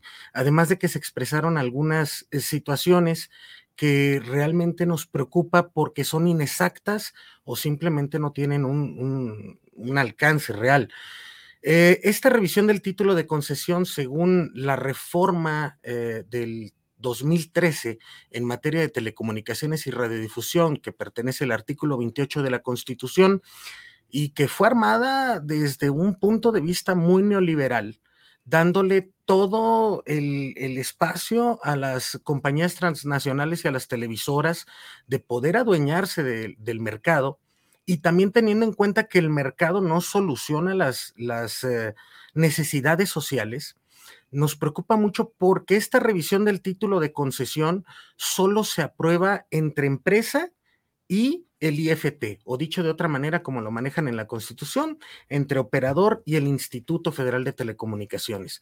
Y habríamos de decir que en este sentido las y los trabajadores estamos enfrentando tres frentes verdaderamente preocupantes. Uno contra la misma empresa, dos contra el Instituto Federal de Telecomunicaciones que ha tomado decisiones políticas y no técnicas desde hace mucho tiempo, al punto que uno de sus excomisionados trabaja en una importante compañía eh, móvil de, de, Estados Unidos, ¿no? Y la otra, pues también contra los operadores que en este momento no solo están solicitando la separación funcional de teléfonos de México, maestro, sino que se haga una separación estructural de la empresa. Y esto verdaderamente es una afectación eh, terrible al derecho de las y los trabajadores y también para la sociedad en su conjunto, porque en medio de toda esta vorágine técnica que se está viviendo en este momento, el título de concesión no solo disminuye los derechos de las y los trabajadores, sino que disminuye el derecho de la sociedad de tener acceso en primera a la información, a la libre información porque se preocuparon más por extender eh, la televisión digital terrestre que por extender el servicio de Internet. Imagínense si hubiéramos tenido un servicio de que todas y todos los mexicanos tuvieran acceso a las tecnologías de la información y la comunicación, como lo marca el artículo sexto, pues no hubiéramos tenido durante la pandemia faltas a clases de las y los niños, no hubiera habido tantos despidos, hubiera seguido con más énfasis el proyecto productivo de nación, pero estas eh, situaciones que se están marcando en este momento, pues realmente nos tienen preocupados. También mencionarle que al interior de la organización se lo pongo en, en estos eh, momentos, se está llevando a cabo, inicia hoy una Asamblea Nacional de Representantes, donde estamos en una negociación bastante complicada con la empresa por el tema de negociación salarial y que también queremos tocar estos puntos de materia de trabajo que le interesan a las y a los trabajadores. Y pues como usted sabrá, venimos de una lucha muy intensa de tres años con Teléfonos de México que terminó pues signándose un acuerdo con la mediación de la Secretaría del Trabajo el pasado 16 de enero. Eh, sin embargo, seguimos viendo inconsistencias en cuanto al respeto de la materia de trabajo, pero insisto, son tres frentes muy delicados que en este momento tenemos. Ahorita lo que se conservó en esta última negociación fue el derecho de jubilación de las y los compañeros de nuevo ingreso y se mantiene el derecho de las y los compañeros que anteriormente, eh, tanto activos como jubilados, tal y como está el contrato colectivo signado para estas generaciones, eh, maestro.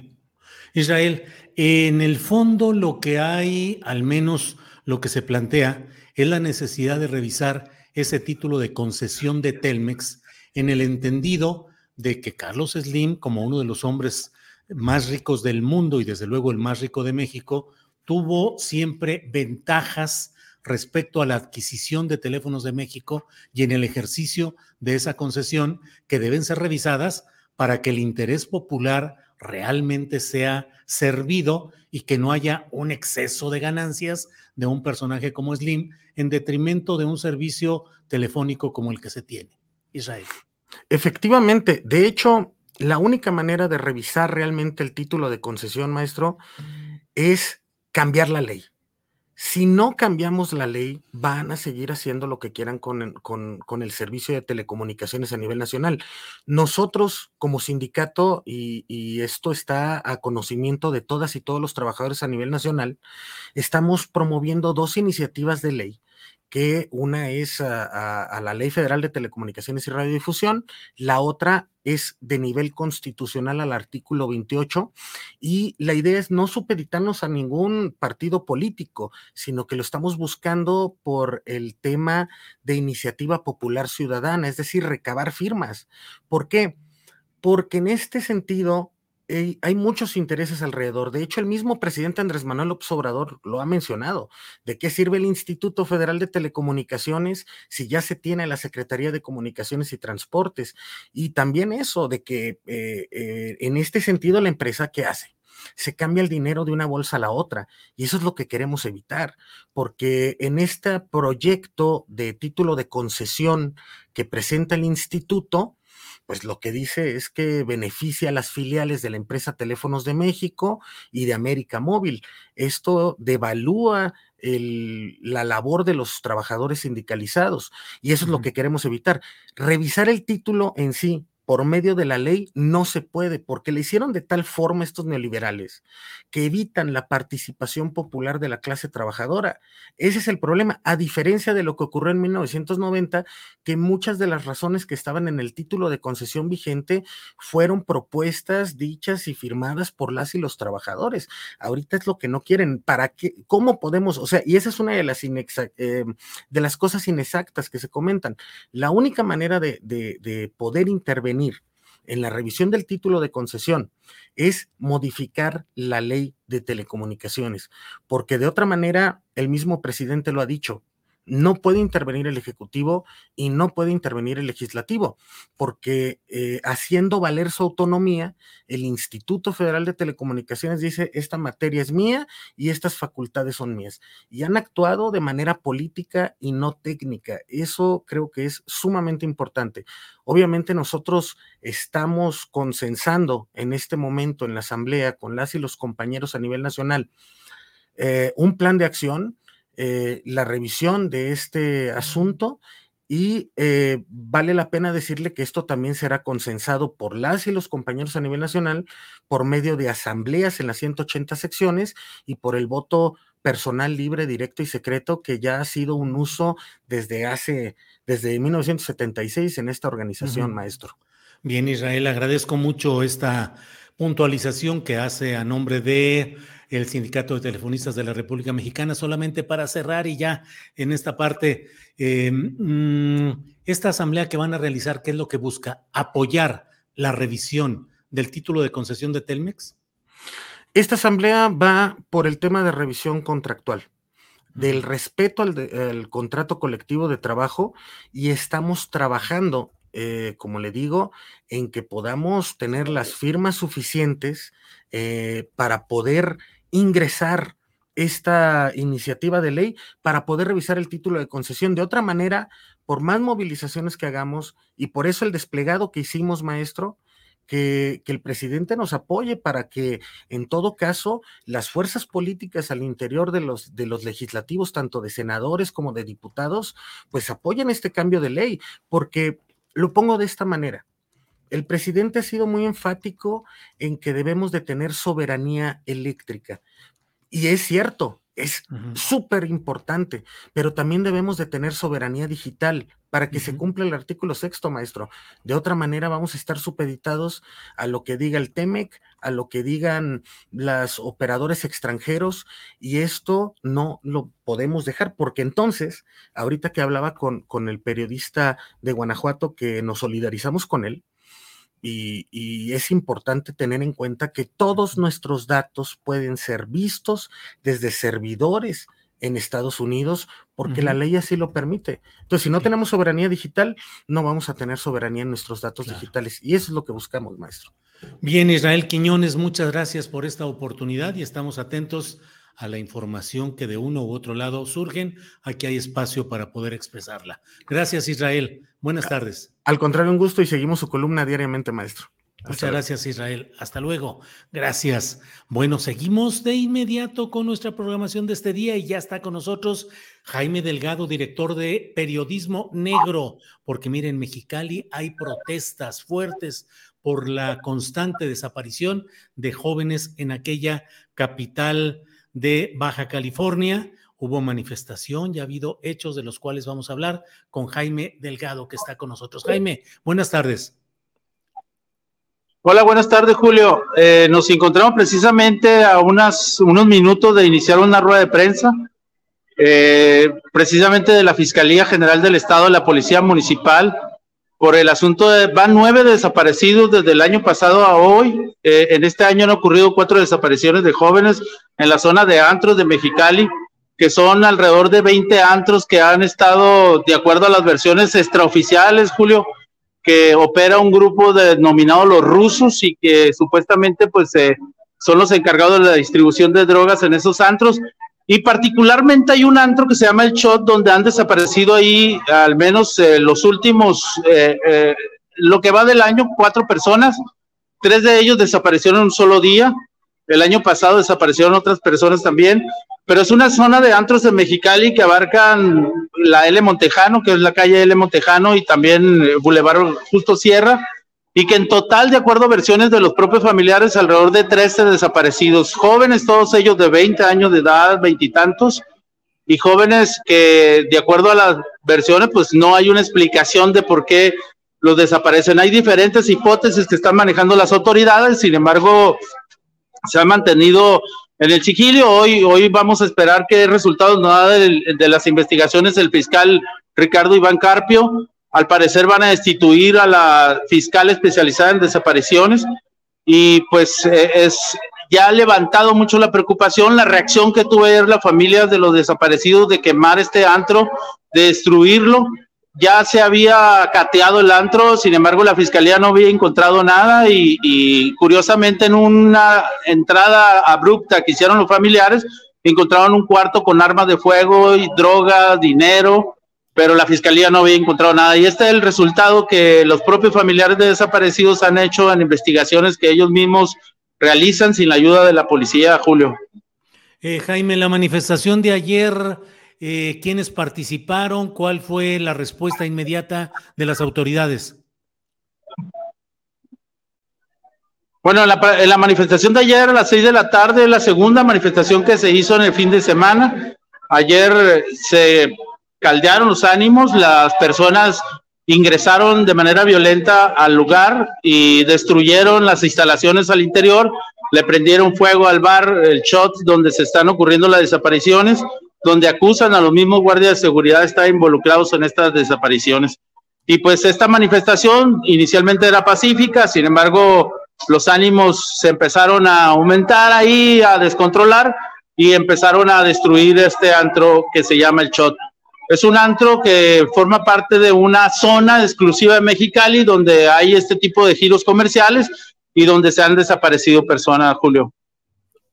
¿Se sabe de algunos dueños políticos o personas influyentes que sean dueños de estos lugares, Jaime? Bueno, uno de los antros donde se hicieron protestas es el Copeo, que pertenece a uno hermano de Carlos Torres, de acuerdo a versiones que han circulado, no lo hemos confirmado. Yo le he preguntado a la gobernadora que si es la dueña, ella lo ha negado. Y, pero es, ese antro está enseguida del otro donde han desaparecido personas. Los familiares que han hecho, Julio, se meten a los antros, sacan a los jóvenes, los retiran de ahí por el peligro que representan y pues es una zona, realmente le, le han denominado el Triángulo de las Bermudas por las ya oficialmente nueve desaparecidos que han ocurrido. ¿Quién es Carlos Torres, perdón, Jaime? El esposo de la gobernadora Marina del Pilar.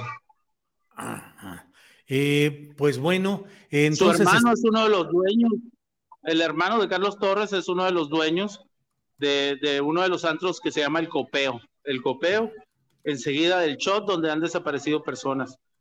Y pues ayer estuvieron cerrados, no se abrieron eh, por, por las protestas que se han realizado aquí en Mexicali.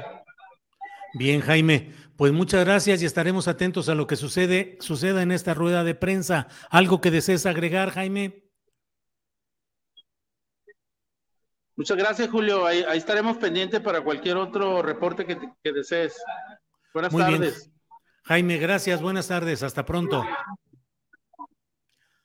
Bien, Jaime Delgado, director de Periodismo Negro, eh, pues lo que está pasando por allá en, en, en, en, en Mexicali, en Baja California, pues con estos datos, debo decirle que el gobierno de Baja California a cargo de una hoy morenista Marina del Pilar, antes panista, con una larga historia panista, con relaciones familiares, es decir, su propio su propio matrimonio con gente del panismo y de los grupos, pues no necesariamente relacionados con el sentido de una cuarta transformación, si está haciendo pues mucha agua, muchos problemas y muchos conflictos en Baja California con este mal gobierno en el cual tuvo mucha injerencia en la decisión de la candidatura de Marina del Pilar, la influencia de Mario Delgado, que hizo todo para que ahí quedara ella como candidata al gobierno y luego triunfadora lo es la actual gobernadora de Baja California. Vamos con mi compañera Adriana Buentello para un poco más de información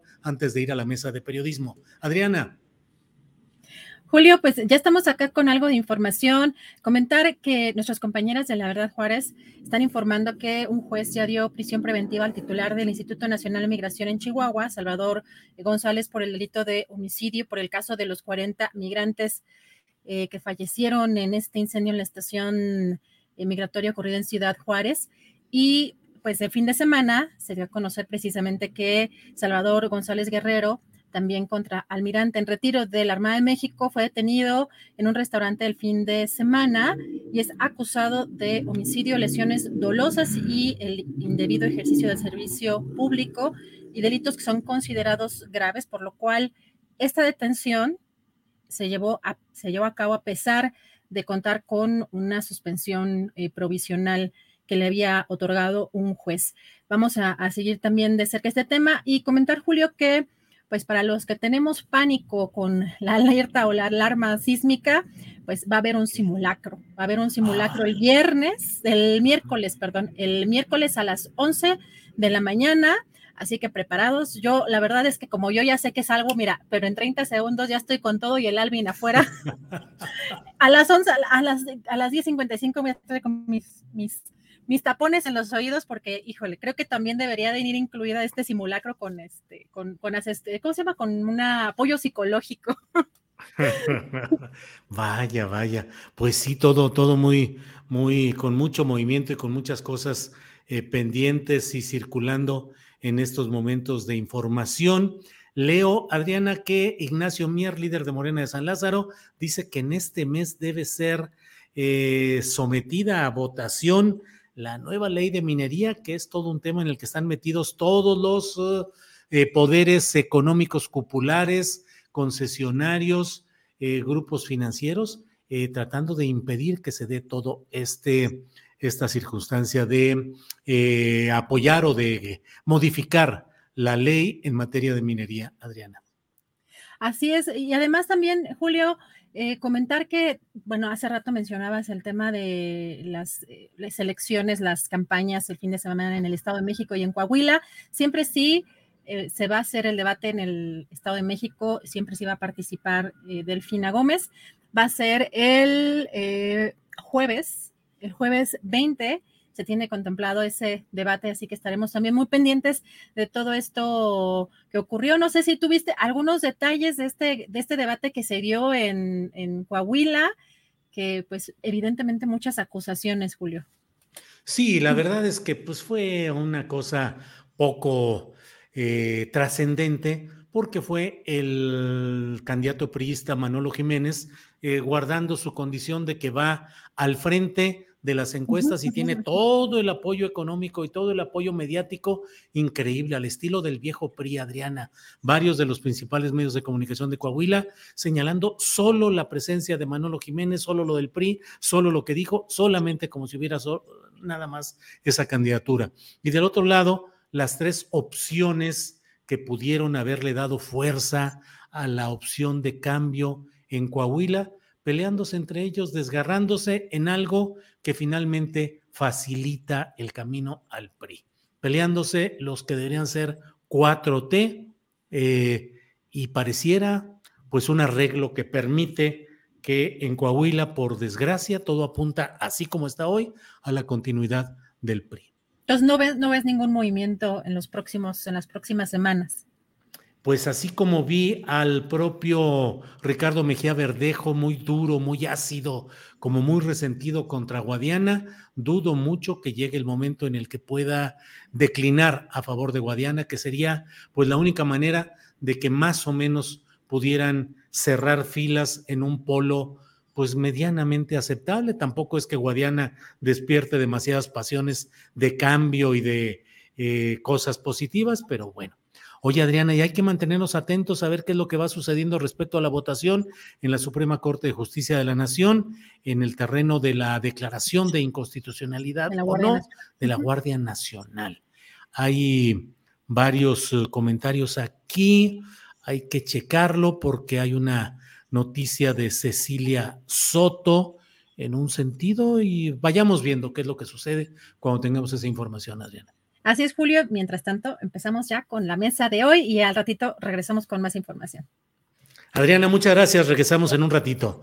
Bien, es, son las 2 de la tarde con 29 minutos. 2 de la tarde con 29 minutos en esta, en este mm, lunes 17 de abril de 2023. Y vamos de inmediato a nuestra mesa de periodismo de este lunes, que como usted sabe, tenemos una mesa de dos, mesa de dos periodistas que están ya puestos aquí. Jorge Meléndez, buenas tardes. Hola, Julio, buenas tardes, Salvador, Adriana, el auditorio, todos, la audiencia, perdón, todos, buenas tardes. Bien, gracias, Salvador Frausto, buenas tardes. Julio, Jorge, muy buenas, muy buenas tardes. Es un gran gusto arrancar esta semana platicando con ustedes. Muy bien, Salvador, comenzamos contigo. ¿Cómo viste el debate de ayer en Coahuila entre los cuatro aspirantes a la gubernatura? ¿Cuál es tu crónica, tu reseña, tu análisis, Salvador? Eh, gritos y sombrerazos la definiría este, eh, como, como eso, ¿no? Muy desordenada, muy caótica eh, la manera en la que empiezan a, atacarse, sobre todo los, los tres em, candidatos que van más, más arriba, el del PRI, más Guadiana y Mejía eh, Verdeja, eh, pues se dieron ahí con todo de manera desorganizada. Me llama la atención pues lo que se ha observado desde el inicio de las precampañas y las campañas por la gubernatura de, de Coahuila, que es un estado que ha sido gobernado por el PRI durante más de 90 años, es uno de los pocos estados que quedan, además del Estado de México, que ha estado siempre en manos de, del PRI y que pues la coalición de, de izquierda, la coalición gobernante, no pudieron ponerse de acuerdo y pues sí es altamente sospechoso que eh, va un candidato por Morena, Guadiana, otro por el PT, eh, Mejía Verdeja y otro candidato por el Partido Verde Ecologista. Eso parece estarle dejando el camino libre al candidato de la alianza del PRI, PAN, PRD para que avance y camine pues prácticamente con holgura hacia ganar esa gubernatura.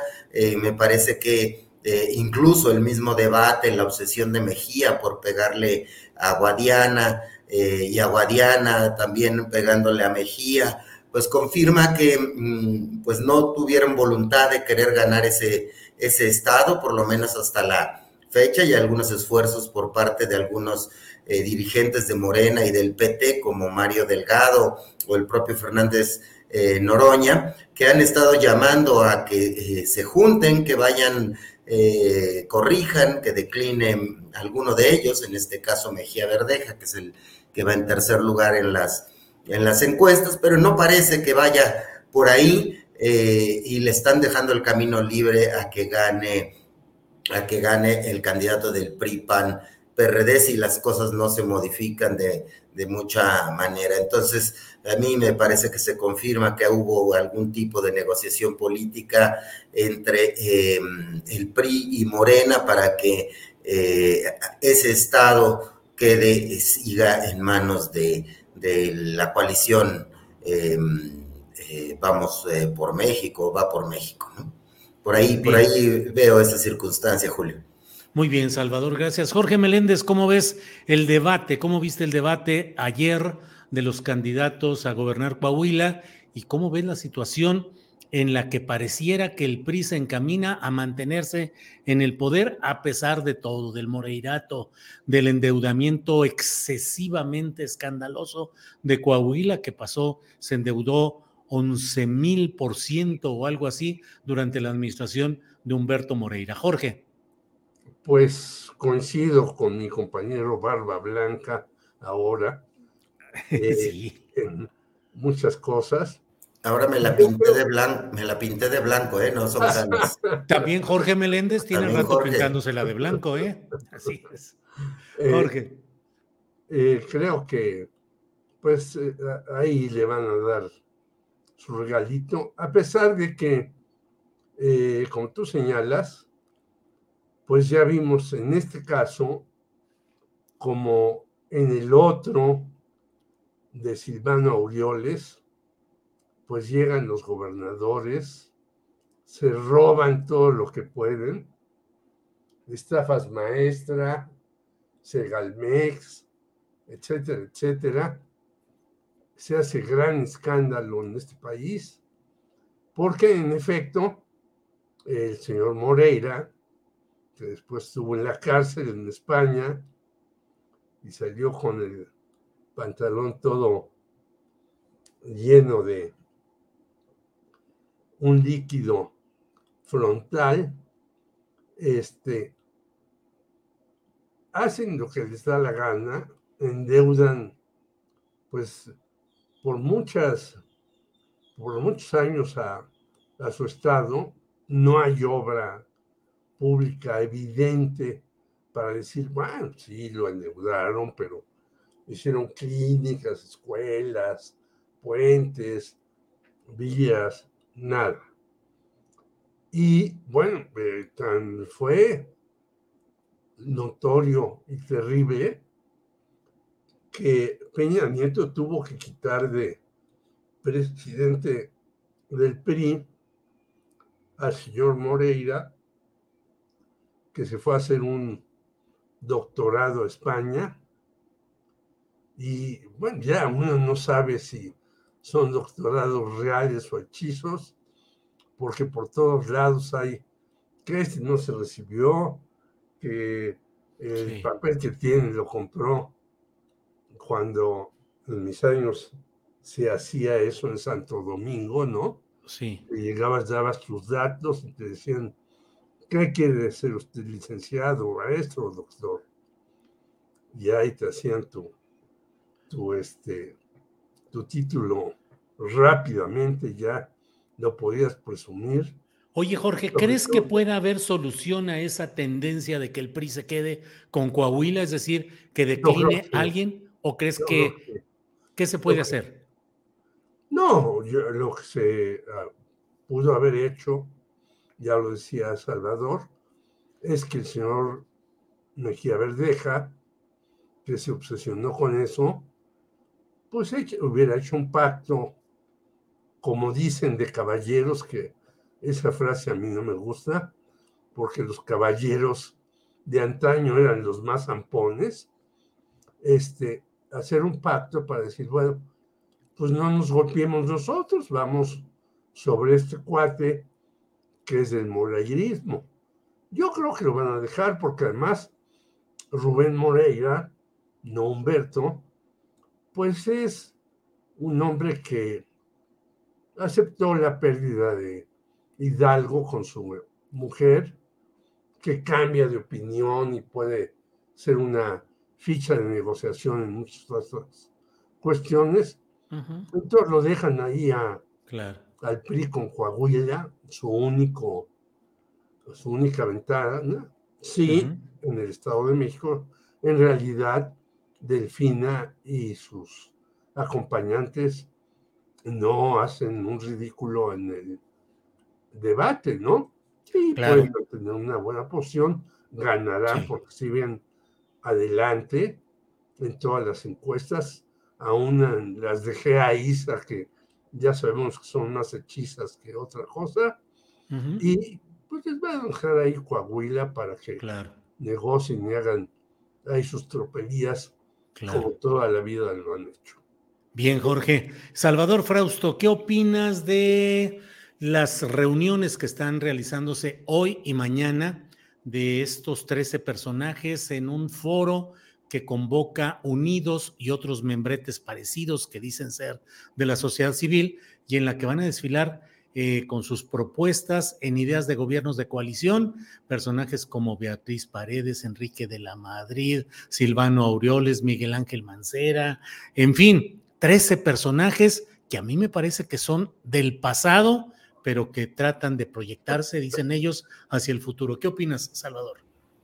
pues sí es la pasarela de las corcholatas de la derecha de la coalición eh, de PRI PAN PRD convocada por Claudio X González y pues la eh, con el aval y el dinero de, Estados Unidos, de la embajada gringa, del Congreso y gringo y del departamento gringo, como se ha demostrado que son algunos de los eh, grandes financiadores de este, de este que hay alrededor de esta grupo de empresarios y de políticos que se resisten a, que tratan de volver al poder, pero que pues están eh, en su laberinto eh, tremendamente extraviados, es decir, eh, no hay, no pinta alguno de estos precandidatos o corcholatas de derecha para poderle dar la, la pelea en las presidenciales del 2024. Habrá que seguir con atención pues los discursos, eh, qué es lo que están planteando. A mí me, han contado que están, eh, eh, por ejemplo, pues analizando de manera muy seria el tema de hacer una especie de primarias. Nos acordamos como las que hizo el PAN en el 2006, que puso a, a Krill, a Calderón y, a otros a hacer varias presentaciones en, distintas regiones del país como para calentar eh, un poco la, eh, el interés por, la, por, la, por el candidato que vaya a surgir de PRIM, PAN, PRD, no logra prender ninguno, e incluso pues llama la atención que arriba en las encuestas esté sobre todo personajes como Lili Telles, están por ahí Beatriz Paredes y por ahí abajo pues siguen algunos otros, Santiago Krill, que nunca ha ganado una elección eh, o, tenemos por ahí a, Miguel Ángel Mancera, etcétera. No parece haber una figura interesante que logre eh, despertar un buen interés de parte de la, de la ciudadanía y pues este 30% más o menos de los ciudadanos inconformes con el gobierno de López Obrador, pues eh, eh, no tienen liderazgos a los cuales acudir para poder eh, sentir que pueden ganar la elección presidencial del 2024. Entonces, si nada importante sucede, me parece que la elección presidencial sigue estando en los carriles de Morena, si Morena no se divide, si Morena no em, hay grietas importantes y se respeta el método de la encuesta, el que gane, ya sea Claudia, Marcelo, este, Adán Augusto, Monreal o Fernández Noroña, cualquiera que gane esa encuesta, pues parece estar caminando con mucha facilidad hacia la presidencia de la República del 2024. Y pues ahí el debate es el modelo de izquierda que nos gobernará el próximo sexenio, si va a ser una posición más eh, radical, eh, más eh, cercana a la del presidente López Obrador, que estaría representada por Claudia Sheinbaum o por Adán Augusto o por Fernández Noroña, o una versión más moderada que estaría representada por eh, Marcelo Ebrardo, por Ricardo eh, Monreal. Ahí ese es el modelo en el que se debate la coalición gobernante. Y pues bueno, pues habrá que ver hacia dónde va ese asunto, no se le ve ni por dónde personajes como Gustavo de Hoyos o demás puedan realmente interesar a la gente para, para que puedan eh, acudir a las urnas y rebasar esa ese nivel de simpatías que tienen, que es alrededor del 30%, eh, y pues más bien la atención se enfocaría hacia la jefatura de gobierno de la Ciudad de México, donde se ve más competido, eh, aunque tampoco se ven candidatos claros por lo pronto. Bien, Salvador. Mira, por aquí Liana Lara pregunta, ¿a dónde don Salvador Frausto tan galán hoy? A ver. Ah, eh, ah, muchas gracias a la compañera Ilana, pues me pinté la barba de blanco, como les comento, quise seguir los pasos de mi querido Jorge.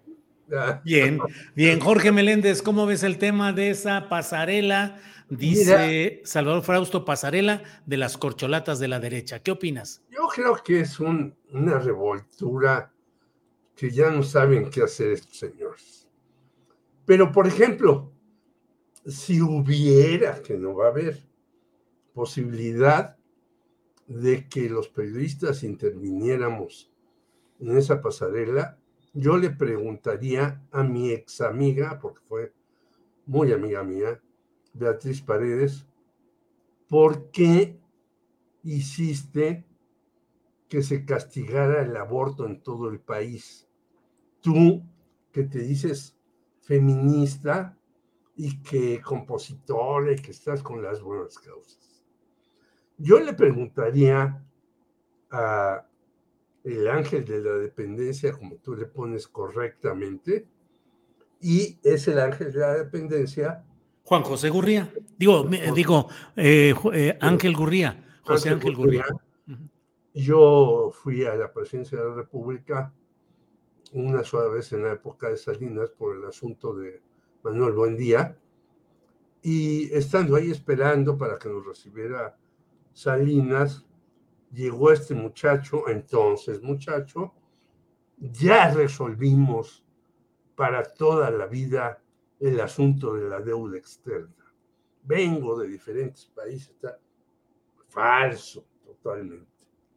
Ahora ya le dieron otra chamba en el extranjero. Acuérdate que este señor pues como cumple a juntillas las órdenes de los Estados Unidos, lo ponen en la OCDE o en donde sea. Yo 15 años estuvo en la OCDE. Sí, fíjate, fíjate nada más. Le ganó a todos, hasta al señor Catarrito, que decía que... Carstens. Luego, yo le preguntaría al señor Silvano Aureoles, a ver, ¿por qué endeudó Michoacán sin hacer nada en cerca de 50 mil millones de pesos. Y luego andó haciendo el ridículo con su banquito sentándose aquí y allá.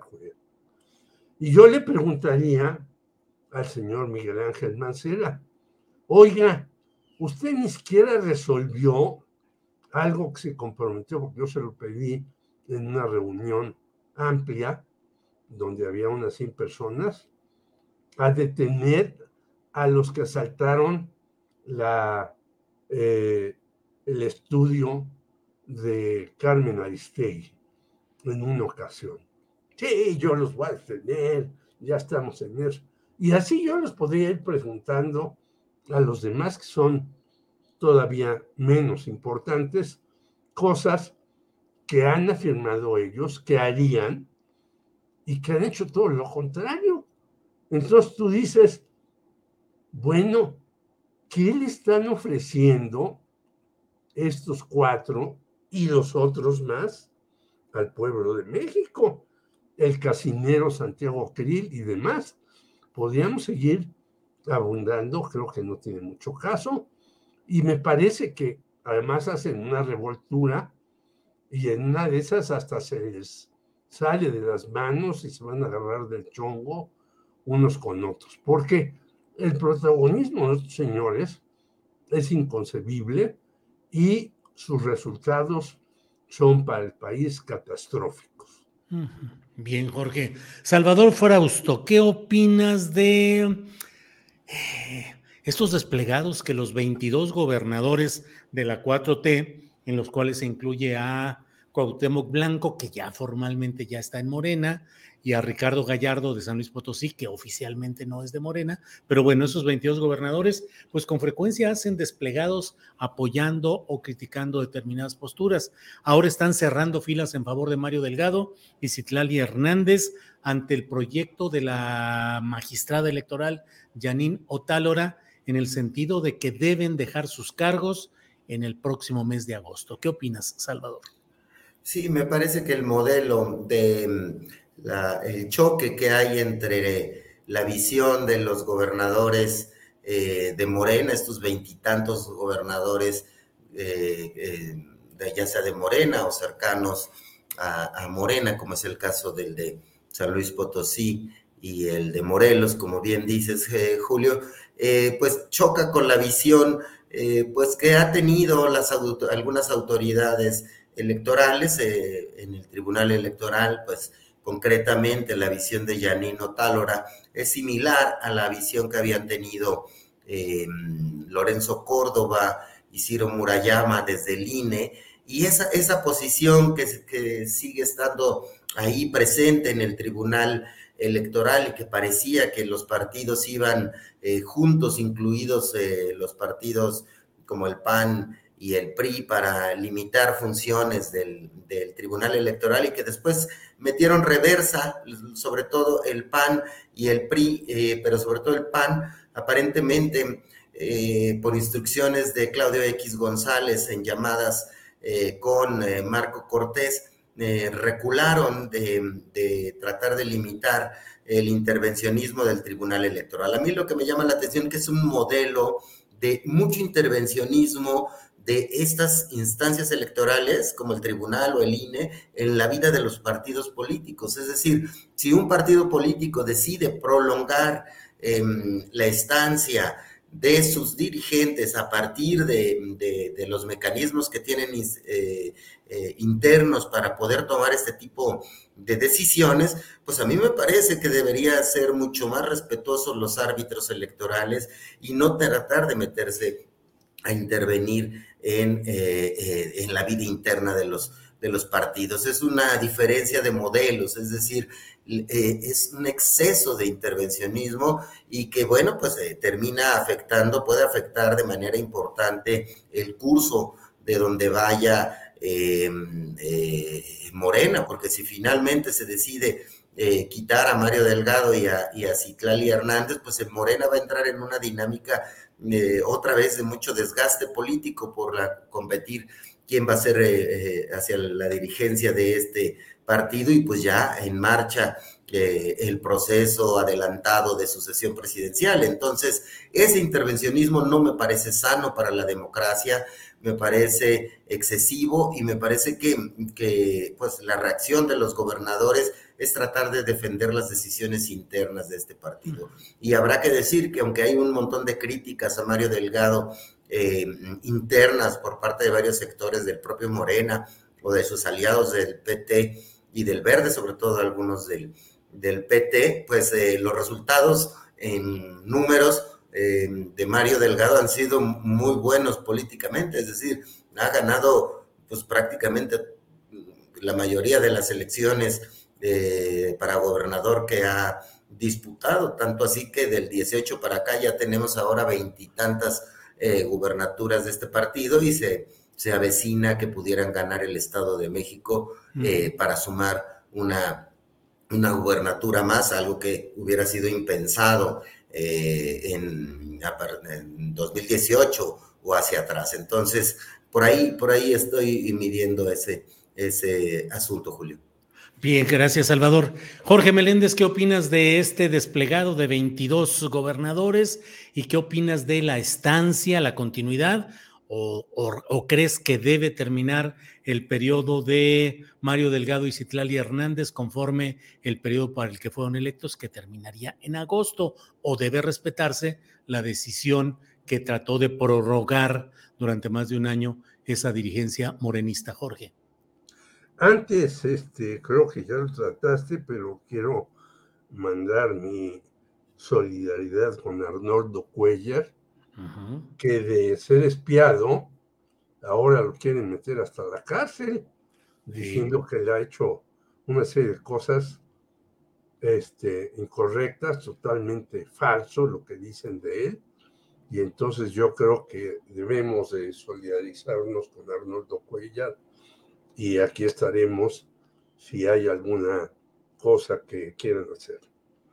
Y en segundo lugar, yo milité de 1964 hasta la desaparición del Partido Comunista Mexicano, y yo creo que se deben de respetar las, las este, decisiones que tomen internamente los partidos a veces se toman malísimas decisiones y hay eh, grupos, camarillas y demás que ahí se perpetúan en, un partido y, no dejan de jalar esto y aquello y demás, o luego hasta pues se ponen al hijo o al compadre o a esto y a lo Pues sí, ese es desgraciadamente la vida política que tenemos.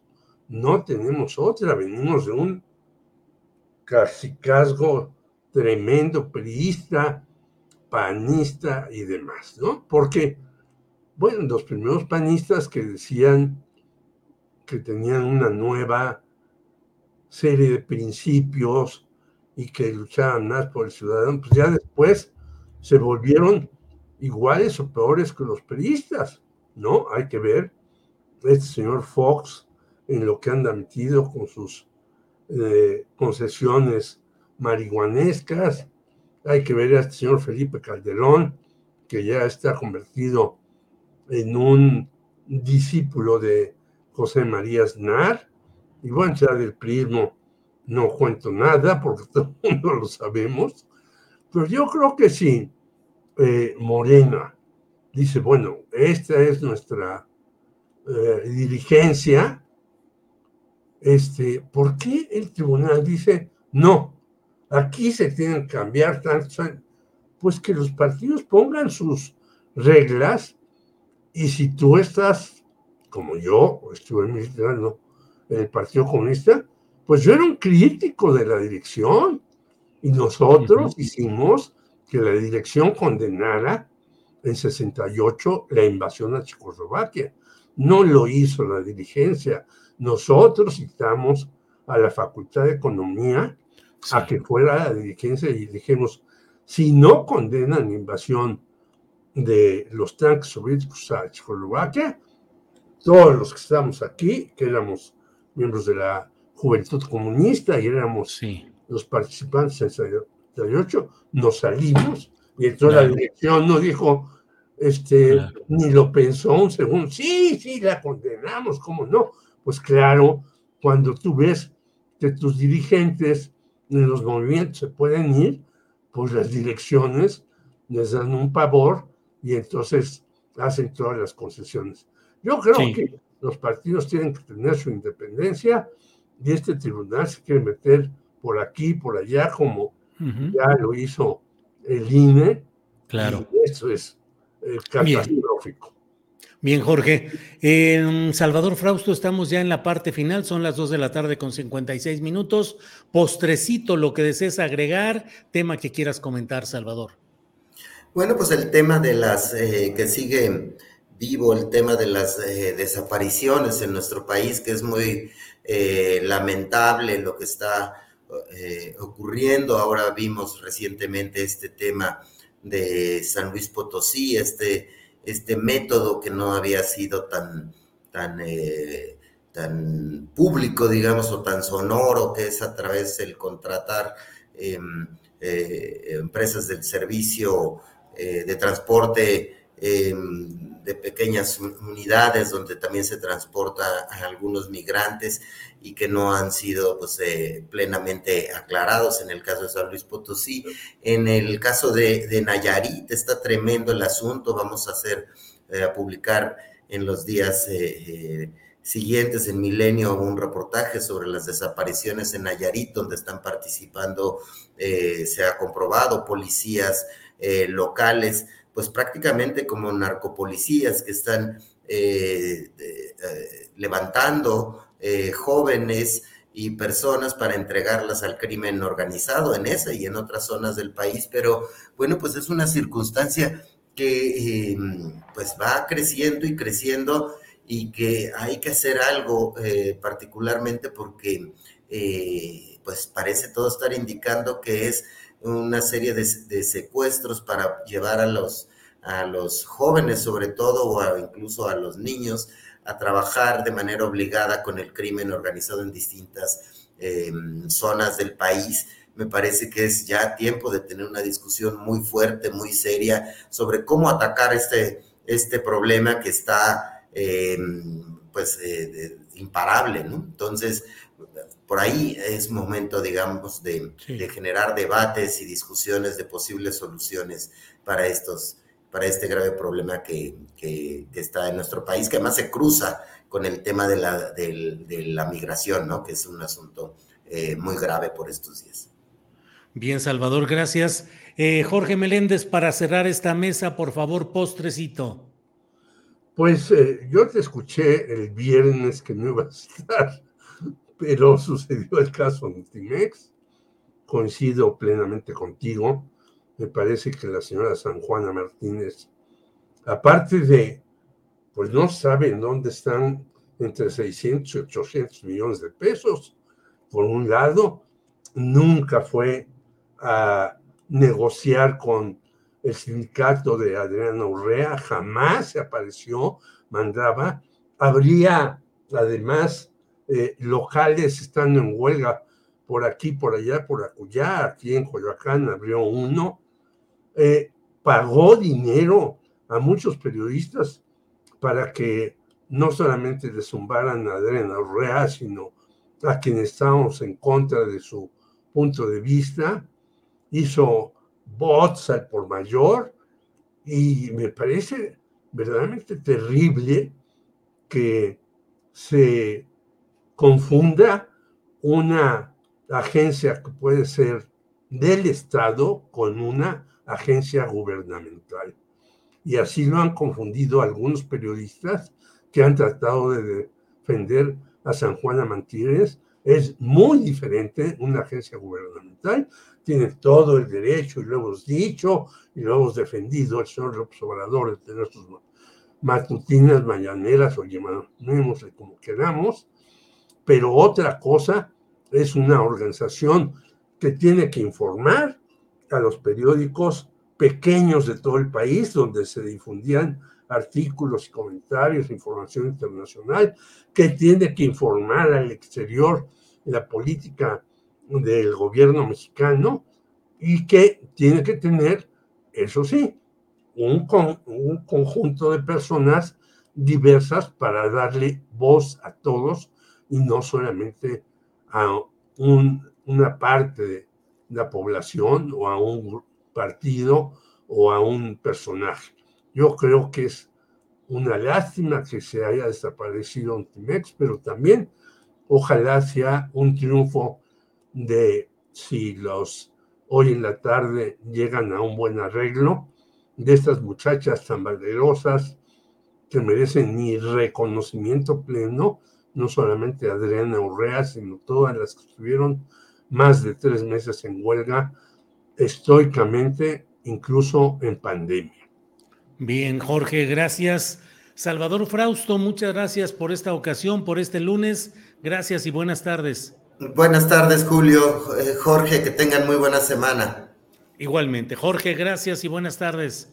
Hasta luego a todos y gracias por habernos escuchado y estar aquí al pie del cañón en este tipo de momentos que se van a poner todavía más sabrosos. Bien, muchas gracias a los dos, nos vemos pronto. Gracias. Hoy es el lunes 17 de abril, son las 3 de la tarde con dos minutos y regreso con mi compañera Adriana Buentello. Adriana, ya estamos al final del programa. Julio, al final, pero vamos a escuchar algo de lo que pasó en la Suprema Corte de Justicia. Vamos a escuchar a la ministra Yasmín Esquivel precisamente sobre este proyecto que presentó el ministro eh, González Alcántara Carranca. Vamos a escuchar. Es incuestionable que la intervención de la Secretaría de la Defensa Nacional en materia de seguridad pública se lleva a cabo bajo las directrices que señala la Secretaría de Seguridad y Protección Ciudadana, quien resulta ser la responsable que programa las líneas de acción y el personal de la Sedena solo el órgano que ajusta su actuación a los, a los criterios que dicha Secretaría fija. En estas condiciones, no coincido con la propuesta de invalidez que nos plantea el proyecto, porque para mí es claro que quien diseña la estrategia a seguir es quien tiene la indisputable mando a través de los actos de gobierno plasmados en el instrumento estratégico y en los diversos programas de seguridad pública, sin que su responsabilidad se traslade a quien solo ejecuta lo dispuesto en esos documentos, que en este caso es la Sedena, a quien le corresponde únicamente cumplir con lo aprobado por el Senado de la República a propuesta de la persona titular de la Secretaría de Seguridad y Protección Ciudadana. Bueno, pues ahí está la, discusión y la votación. Se necesita que haya ocho, eh, ocho ministros de la Suprema Corte de Justicia de la Nación que estén de acuerdo en la constitucionalidad y con ello estaría pasando es adelante esta, esta decisión, Adriana. Así es, Julio se pospuso, bueno, eh, ahí se reanuda la sesión el día de mañana. Eh, vamos a escuchar ahora, son también unos 50 segunditos de el que fue presidente precisamente de la Suprema Corte de Justicia de la Nación, el eh, ministro Arturo Saldívar. Vamos a escuchar que está en el mismo sentido también que Yasmín Esquivel. Respetuosamente no se comparte la interpretación originalista e histórica de la reforma constitucional de 26 de marzo de 2019 que nos propone el proyecto por las siguientes razones. En primer lugar, nos parece que hacer referencia a los antecedentes históricos de la Guardia Nacional desde 1824 a 2019 es un ejercicio por demás estéril toda vez que más allá del nombre, dicha Guardia Nacional no tiene nada que ver con la institución que ahora prevé la Constitución en su artículo 21. Aquella era una milicia de ciudadanos, esta un cuerpo policial profesional. Tratar, por tanto, de encontrar líneas de continuidad entre dos figuras que, insisto, solo tienen en común el nombre, es un ejercicio que me parece equivocado. Bueno, pues esa es una discusión que ya iremos viendo cómo se resuelve. Eh, dije que se necesitaban ocho votos. Eh, el punto específico es, se necesita que haya cuatro ministros que consideren que es constitucional el traslado de la Guardia Nacional a las eh, instancias operativas y administrativas de la Secretaría de la Defensa Nacional. Cuatro de once. Aunque hubiera siete ministros que hicieran mayoría eh, en el sentido de declararla inconstitucional, no procede si hay cuatro votos de ministros que consideren que sí es válido ese resolutivo del Poder Legislativo. Estamos hablando ya de dos, Arturo Saldívar y Yasmín Esquivel. Faltarían dos votos más para que se declarara la constitucionalidad de el paso de la Guardia Nacional a la Sedena.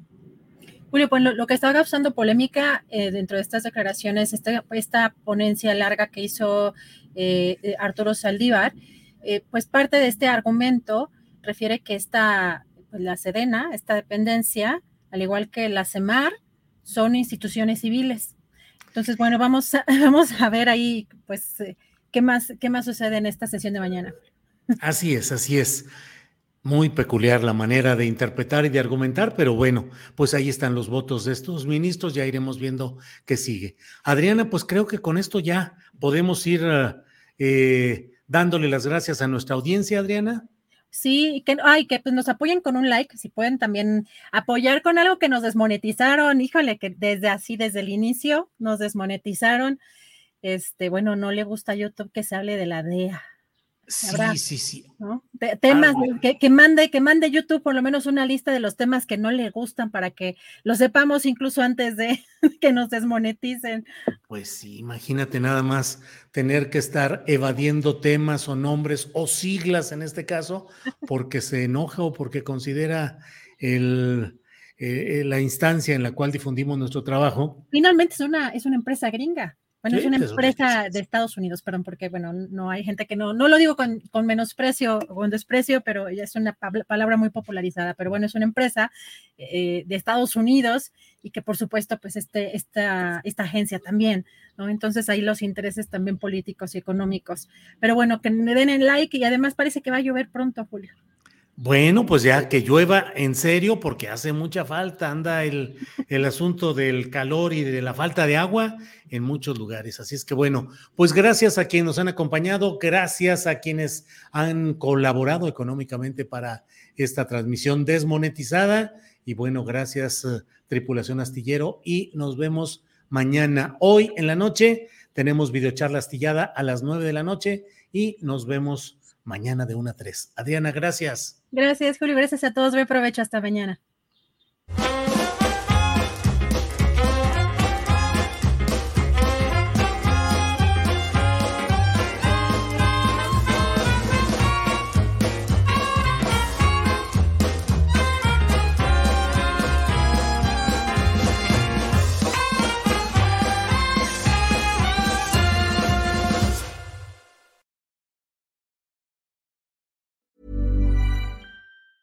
¿Te preocupas por tu familia? Entonces, ¿por qué darles solo huevos ordinarios cuando pueden disfrutar de lo mejor? Eggland's Best, los únicos huevos con ese delicioso sabor fresco de granja, además de la mejor nutrición, como 6 veces más vitamina D, 10 veces más vitamina E y 25% menos de grasa saturada que los huevos regulares, además de muchos otros nutrientes importantes. Así que, dales los mejores huevos. Eggland's Best, mejor sabor, mejor nutrición, mejores huevos. Hola, buenos días, mi pana. Buenos días, bienvenido a Sherwin Williams. ¡Ey! ¿Qué onda, compadre?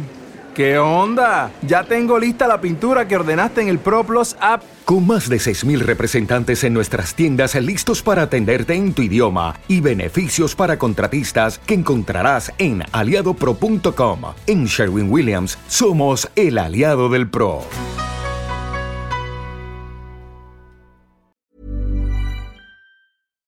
Para que te enteres del próximo noticiero, suscríbete y dale follow en Apple, Spotify, Amazon Music, Google o donde sea que escuches podcast. Te invitamos a visitar nuestra página julioastillero.com.